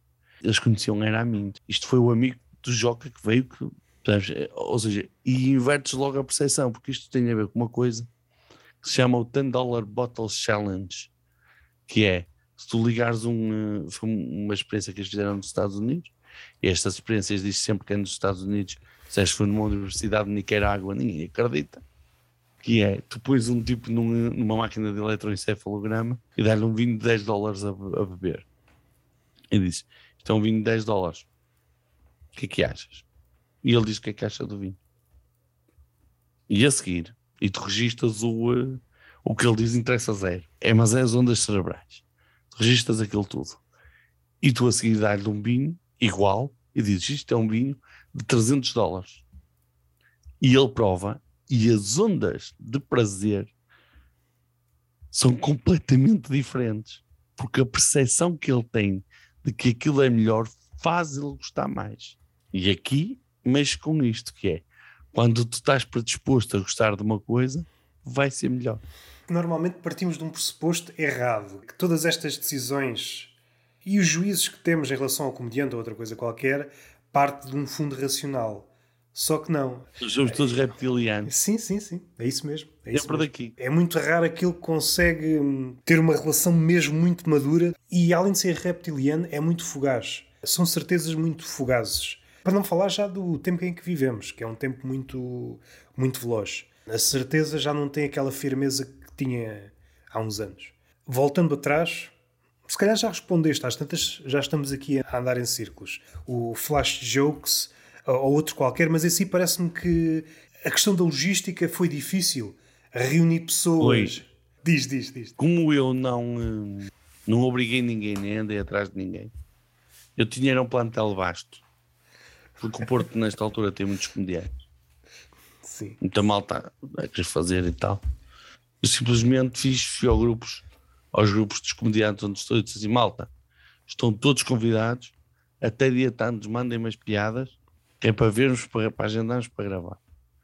E alguns que eu sei que não vêm tantos grupos e que é, eu disse diretamente: olha, e alguns que eu sei que ficaram de fora porque não viram a mensagem. Mas isso, caramba, também. E eu reiterei isso nos grupos várias vezes. Tu fizeste a tua parte. é isso. E depois foi, mas foi a questão de dizer: ok, pronto, 10 piadas, quando é que vens? Dia tantos receber na altura um comediante de cada vez e ter percebido o que é que eu tinha de fazer para desinfetar tudo, porque nós estávamos, eu gravei aquilo numa altura de pré-desconfinamento, vamos dizer assim. Aquilo foi gravado antes do primeiro desconfinamento, daquela altura em que os casos começaram a descer, mas ainda não tínhamos desconfinado. Mas pronto, aquilo foi entre a minha mulher, que é engenheira de higiene e segurança, e a Joana Santos, que é médica, informei-me e disse, ok, o que é que é preciso fazer? Cuidados, pá, a malta estava toda, álcool gel, sapatos à porta, uh, microfone desinfetado, cadeira desinfetada, ninguém, ninguém se sentou sem ser naquela cadeira. O pessoal está numa cadeira, esteja naquela cadeira e eu desinfeto a cadeira e o próprio microfone, eu estive a ver que é o microfone de lapela, que é este bichinho aqui. Uh, eu estive a ver como é que eu desinfetava para pode ter desinfetadinho para não ter problemas. Pronto. E então eu recebi aquela malta toda em minha casa, um de cada vez, e eles vieram todos gravar o um, gravar aquilo, pronto. E depois foi um per omnia secula seculorum de edição. Tive de fazer uma coisa que foi os comediantes que me pediram, eu editei as piadas só as piadas deles e mandei-lhes para eles apreciarem e dizerem, opá, se calhar não ponhas esta, ou não gosto desta, ou gosto desta, ou pronto. Felizmente todos passaram tudo, ninguém, ninguém se pôs com coisas. E depois, pronto, foi editar, editar, editar, editar. Não tive muitos problemas em reunir os, okay. os números de, de, comediantes, percebes? O Joel, esse problema de, de encontrar pessoas é, é complicado. Epá, acho que é uma coisa muito destes últimos anos. Pessoas que dizem que sim, a vontade deles é dizer que não, mas não sabem dizer que não e tu às vezes contas com elas e depois ficas e depois assim. Lerpas. Yeah, yeah, ficas assim, caraças. E é, é Ai, agora não posso, nunca mais sim, podem. Sim. E é, é, curioso, pelo menos no meu caso, acontece normalmente com as pessoas mais próximas. Desaparece, é assim, ninguém é obrigado a dizer nada, que sim, não é por aí. Quando te comprometes a uma coisa, é pá, tens mais alguma coisa a dizer, assim, algo que queiras que fique nesta conversa e que não foi abordado. Ou então para desmentires tudo. Não, não, não, não, não, não, não, vou, não vou desmentir nada, não vou desmentir. Eu vou dizer uma coisa que eu acho fundamental. Estou-me a repetir, eu sei que me estou a repetir. O humor é para fazer as pessoas rir. Depois pode ter outros lucros paralelos. Mas é para fazer as pessoas rir. Se as pessoas não se rirem, não é humor. Se o fim principal não for as pessoas rirem-se, não é humor. A piada gasosa que dizia o outro do não é humor. É para as pessoas se rirem. Depois tens lugares, tens enquadramentos, tens públicos, tens um monte de coisas, mas tem de ser pensado e feito com o propósito das pessoas se rirem. E isto, pá, acho que das poucas certezas que tenho no humor, sabes? Não tenho certezas de quase nada, mas eu esta agarro-me a isto com, sabes? Agarro-me isto muito do fundo do coração, porque senão não, não estou aqui a fazer nada, sabes? Se tu for para as pessoas se rirem, não é para mais nada. Então faço outra pergunta. Normalmente faço uma, uma pergunta a todos os comediantes que é como é que começaste? E eu vou esquecer esta pergunta, vou fazer outra que me parece mais interessante. O que é que te faz continuar no mundo da comédia? Ah, gargalhadas. É o público, é as gargalhadas, é o público. Não é o que os outros comediantes dizem de mim, não é o, não é o dinheiro que ganho, não é, até porque eu preferi nunca me profissionalizar. Podia-me ter profissionalizado, só um hobby, um hobby remunerado, mas podia-me ter profissionalizado também, que teria condições para isso. Mas não é o dinheiro que ganho, não é? É as gargalhadas. É eu chegar lá e o Bart ser intratável, absolutamente intratável, e eu em cima do palco, sem pensar nisso antes, dizer assim: gosto de atuar no norte de Portugal. Gajo vai ao sul, não pode dizer nada. Fui a Lisboa esta semana, ficaram. Eu disse que Lhões ficou logo. Mas também a minha pergunta era: estou-te a bater com os colhões no queixo? E ela. E aquela malta riu-se tudo imenso. E eu fiquei a pensar: tu és o, gênio da badalhoquice, porque conseguiste tirar isto de lado nenhum. Não tinhas pensado, não tinha, tiraste esta merda da cabeça e eles estão-se a rir com isto e agora vão-te ouvir. Vamos lá é isto. É, é, eu chegar lá e, sei lá, e dizer no, uh, sei lá, para uma, para uma plateia de físicos, o cerne da questão é onde a questão vai acelerar as partículas. O pessoal ri-se e diz, ah, vocês apanhavam esta, porque esta é longe. Que é uma parte na França e outra na Suíça. O pessoal ri-se outra vez e eu, ah, que boa. São os mais... E riram-se, é isto. Eu tive uma ideia, na minha cabeça aconteceu estupidez, não é? E as pessoas riram-se disto. É o que me faz andar sempre. Ah, e eu poder dizer isto em palco, porque escrito, em vídeo e tal, não é a mesma coisa. Queres promover alguma coisa? Eu depois vou deixar os links do, do Instagram e do. É isso, é isso. Eu estou nas redes na todas. Diz, diz. Sou tão, uh, tão mecânico com as merdas e tal, que eu tenho piadas para apresentar as redes. Estou nas redes todas em Joca Humor. Joca não é com capa, que eu não sou da Casa dos Segredos. E humor é com H para quem não acabou as novas oportunidades. Já com humor nas redes todas, Facebook, TikTok, Twitter e tal. Por acaso tenho que uh, seguir no TikTok, uma rede que ainda. Ainda não estás. Mas, mas olha, tu, mas ainda vou... não prestei muita atenção. O TikTok é só uma coisa, é, é, as coisas que eu tenho no Instagram também. Só que em vez de ter as fotografias, é só os reels. É só aquela coisa de dizer assim: imagina que amanhã o TikTok é a grande rede. E provavelmente já é. provavelmente. Imagina que, que, amanhã o TikTok é grande rede. Pá, se amanhã o TikTok é grande rede, eu já tenho aqui 30 mil para começar comigo. Ok, isso é tema já para outra conversa. Há uns anos, o comediante podia ficar apenas numa rede. Era suficiente. Se tivesse algum sucesso, por exemplo, no Facebook, chegava-lhe. Se tivesse sucesso no YouTube, chegava-lhe. Hoje em dia as coisas podem mudar de um momento para o outro, seja as regras, seja o alcance orgânico, e tu estás sempre, se tu focares numa, o teu trabalho pode ir pelo cano abaixo de um momento para o outro. Para já é cansativo. É que chega a um certo ponto, é quase impraticável. Venda todas as redes sociais que temos, não é? E cada rede social, por exemplo, o Instagram, podes pensar em histórias, podes pensar em, em posts, podes sim. Uh, reels. Tu às tantas, epá, a minha vida é só isto. Eu vou-te dizer o que é que eu faço como é que eu faço a gestão? Que é, eu no Twitter escrevo os one-liners quando me lembro. Lembrei-me de um one-liner, fui lá e pus. Às vezes nem nos trabalho. O repositório para depois eu os trabalhar em casa. Isto é o Twitter para mim. Às vezes comento lá Big Brother. Também porque gosto de ver, gosto de comentar, especialmente porque sei, porque gosto de perceber quem é que são os alfas e onde é que são os problemas e tal. Não é novela pela novela, é estar a ver tipo de cima, sabes? Comento lá às vezes Big Brother, mas pouco. Mas merdas de futebol às vezes também, mas depois o Facebook é um espelho do Instagram. Eu ponho no Instagram, partilho igual para o Facebook automaticamente. Se está a dar, está, se não está, azar. Nem quero saber, o Facebook já, já não dou para, para, para essa criatura. Quando me lembro de algum vídeo que eu acho que seria engraçado, faço para o YouTube, mas tenho o canal do terceiro esquerdo, mas é, pá, mas é um repositório de vídeos, não, não tem consistência nenhuma. E depois o Instagram é que faço. Tento pôr sempre tipo três ou quatro posts por semana e três ou quatro reels por semana. E depois as stories que forem dando, vou partilhando as coisas, os cartazes, as merdas que me apetece e tal. E os reels ponho também no TikTok. Ou seja, há aqui uma questão de fazer soufflé, sabes? Que é tu tens três ou quatro claras e vais fazer assim. Não é tanta coisa, é do tipo.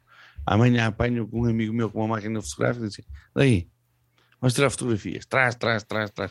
O gajo tira-me 20 fotos e eu já tenho o meu Instagram resolvido para umas semanas. Sabes? Fotos a atuar, os sítios cada vez mais. Quando vais atuar. Parênteses, não sei se é a mesma pessoa ou o mesmo grupo de pessoas, mas as fotos que eu tenho estado a ver de vocês já atuarem no Norte, é pá, estão com uma qualidade do caraças. Não, não, sei o que é que mudou entretanto, mas noto que já. te digo o que é. Já te digo. Podes continuar, podes continuar. Queria só fazer este parênteses. E normalmente, é pá, tu vais e toma lá 30 fotos, 20 fotos e tal, e fica. As fotos a atuar, tu vais, trazes as fotos que tens a atuar e vais compondo o Instagram assim.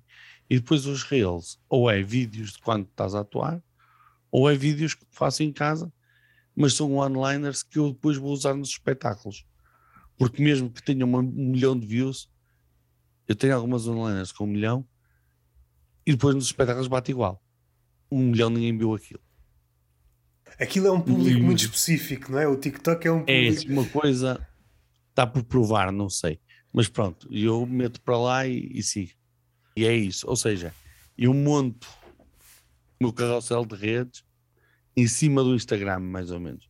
Depois vou fazendo assim, pronto. Eu tive um crescimento fixe no Instagram, passei de 3 mil para 6 mil. Eu antes da pandemia tinha 3 mil, tenho 6 mil. Já está fixe, está melhor. Mais os indicadores são bons, os números na estatística está tudo a ver, portanto está tudo bem. O TikTok está a crescer, pronto. Agora é esta ninguém se pense. Estás no TikTok, estás no Instagram, és muito forte. Pá, dois amanhã não és nada. É o palco. Yeah. O palco é que te vai mandar. Eu estou a trabalhar as redes de agora porque são as de agora. Concordo plenamente com aquilo que tu disseste. Não ponho farpa nenhuma. Mas é aquela questão de o parecer trabalha-se nas redes. Para depois poderes é. mostrar em toda é a tua potência, para teres público, precisas desse lado das redes. Tens de ter, porque senão é tudo. Toda a gente. Vens ver um espetáculo meu, tens algum vídeo na net? És comediante, tens algum vídeo na net?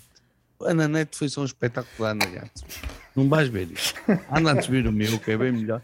Isso não bem, não percebo. Mas é por aí. Quanto a promover, eu não sei quando é que isto vai para o ar, mas eu vou falar disto na mesma. Vai acontecer no Porto, a entrada do mês de dezembro, o Porto Comedy Fest. São 17 sessões ou 18, 41 humoristas, mais de umas 24 horas de humor seguidas. Isso acontece no Ferro Comedy Club. A sala é pequenina, são no máximo 50 lugares, três sessões por dia. Eu vou lá à terceira sessão, dia 8. Na minha sessão é o Pedro Durão, a Luana do Bem, e eu, o Ricardo Couto, o Fernando Laguna, o André Barbosa e o Eduardo Marques. Portanto, não é por falta de quantidade, se é por falta de qualidade ou não, vamos ver. Mas quantidade temos. Aquilo é uma organização do, uh, do Eduardo Marques, do André Barbosa, do Pedro Mata, do Vitor Sá, Jorge Gonçalves, acho que não falha nenhum. E a produção é da Zenuric, que é a agência de meios de comunicação, filmes e imagens e quê, que tem fotografado esses, esses esses espetáculos, ou seja, a Zenuric e o Gonçalo Sabença, que é um fotógrafo de caraças, é que têm fotografado o ferro. E isto foi uma coisa, uma conversa que eu tive com o Eduardo já há algum tempo, que é o stand-up no Brasil estourou. Fosse Padilha, Tiago Ventura, Rodrigo Marques, estourou com uma coisa que foi a criação de alguns comedy clubs pequenos, onde o comedy club filmava a atuação e entregava o, uh, o vídeo ao comediante. E atrás, Rio Comedy Club, Comedians, Comedy Samp, Pico Comedy Club. E tu vais lá, atuas, ficas com o vídeo, chegas a casa, pões o vídeo, se o vídeo for bom, se ouvir as gargalhadas do público, Tens o conteúdo a vários, não é? tens o conteúdo posto. E depois há uma coisa que é: fotografias de comediantes ninguém partilha. Podes ter likes. Eu costumo dizer que as fotos do Sabença são fotos de 100 likes. Fácil. Qualquer gajo põe uma foto que tem 100 likes. Mas fotografa bem e as fotos ficam espetaculares. e- Mas ninguém partilha. Agora, se for um vídeo, partilha. Se atrás de mim disser Ferro Comedy Club, a casa ganha. Há uma publicidade grátis que está a acontecer ali. Ou seja, tu estás a levar o teu trabalho com a marca de uma casa e estamos todos a crescer. E foi mediante esta conversa que eu tive com o Eduardo. O Eduardo, não porque eu seja um iluminado, simplesmente porque foi o conteúdo, foi como eu vi no Brasil acontecer. Eu disse: Tu podes fazer isto no ferro, só tens de arranjar alguém que te fotografe e filme em condições. E isto está a acontecer lá. Ela encontrou a Zé Nurique e é a Zé Nurique que está a fazer isso e estão a fazer o um, a organizar o Porto Comedy Fest também. Há um dia no Porto Comedy Fest que vai ser muito giro.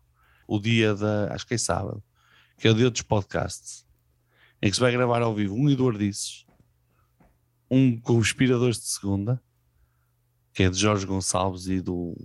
Ai, falta-me o nome do rapaz, cara. Pedro Mata recomendou-me para ver ou ouvir. Dos conspiradores de segunda, sim. Sim, sim. E há um que é um dos meus podcasts favoritos, vão lá gravar, que é o podcast do Jovem Conservador da Direita. Em que o pessoal vai perceber finalmente que aquela merda não é guionada. Eles gravam aquilo live, sem nada, sem papéis, sem nada. Eles começam a falar e gravam aquilo. E é só brutal, acho. Maravilhoso. E ainda vai ter uma sessão especial nesse dia. Se vai jogar o Caminho do Humor de Salvador Martinha. Temos nós, tem seis jogos para oferecer ao público. Ou seja, pagas 2 ou 3 euros de bilhete ou o que é, vai lá jogar com a malta, ainda pode trazer um jogo, é muito interessante. Isto ainda não foi anunciado. Eu só estou a dizer a ti, porque é anunciado amanhã. E portanto, quando isto sair, já saiu. Portanto, uh, vou dizer, eu, eu hoje liguei ao Eduardo para lhe dizer: Olha, como é que estamos com o festival? Eu vou falar com o Roberto, o que é que é para dizer? E ele, pronto, disse-me, passou-me esta inside information. Uh, e vai ser assim. Pá, venham ver, quem, quem tiver a oportunidade vai ver, escolha uma sessão e vá. Eu sugiro uma que é muito fixe, que é no dia 8, a última sessão, que é onde eu estou, mas as outras também são mais ou menos boas. Sim. Algumas já estão esgotadas, sim. Não é por falta de quer de qualidade nem quantidade. Eu acho que não se podem queixar. Se não fosse muito longe, até, até ia. Tens de encarar isto como uma coisa, como um, um festival de verão, sabes? Vir com uma tenda que é dezembro, dá bem para acampar. E acampas ali à porta de ferro, como se apanha, acampa nas Ambojeiras. Não é aquela cantaria do Porto, sabes? Aquele, aquele granito fresquinho, portanto, dá perfeitamente. Como o Joel diz, a cabeça de conteúdo, já estou a pensar ir uns, uns dias antes e o facto de acampar uns dias antes, isso gerava depois sururu. Este gajo que está aqui Isso acampado, tinha, piada. Isso tinha muita piada. conteúdo, era eu que geria, mas às tantas era. Ou seja, a televisão, o que é que este gajo vem fazer para aqui? Sim, sim, sim, sim. sim. Isso tinha muita graça, isso tinha muita graça. Tipo. E depois podia-se fazer aquela cena que era chamava-se a polícia e punha-se as câmaras a filmar para ver a polícia interagir. Só que eu tenho uma coisa que o meu conhecimento é muito superficial. Eu sou o verdadeiro polivalente. Eu sei alguma coisinha de quase tudo. Portanto, não sei nada de merda nenhuma. A sério, não sei nada de merda nenhuma. Mas- mas sei isso é um de quase tudo. Então, Mas isso é mais ou menos o ponto em que estamos. Há uma coisa que eu também tenho de dizer, porque faz parte, acho que é. Todos esses livros que tu tens em cima dessa cama me dizem que não. Isto é decoração. Tenho livros em cima da cama. Tenho mochilas desarrumadas e uma softbox. Há pessoas que usam livros como decoração. Sou uma dessas.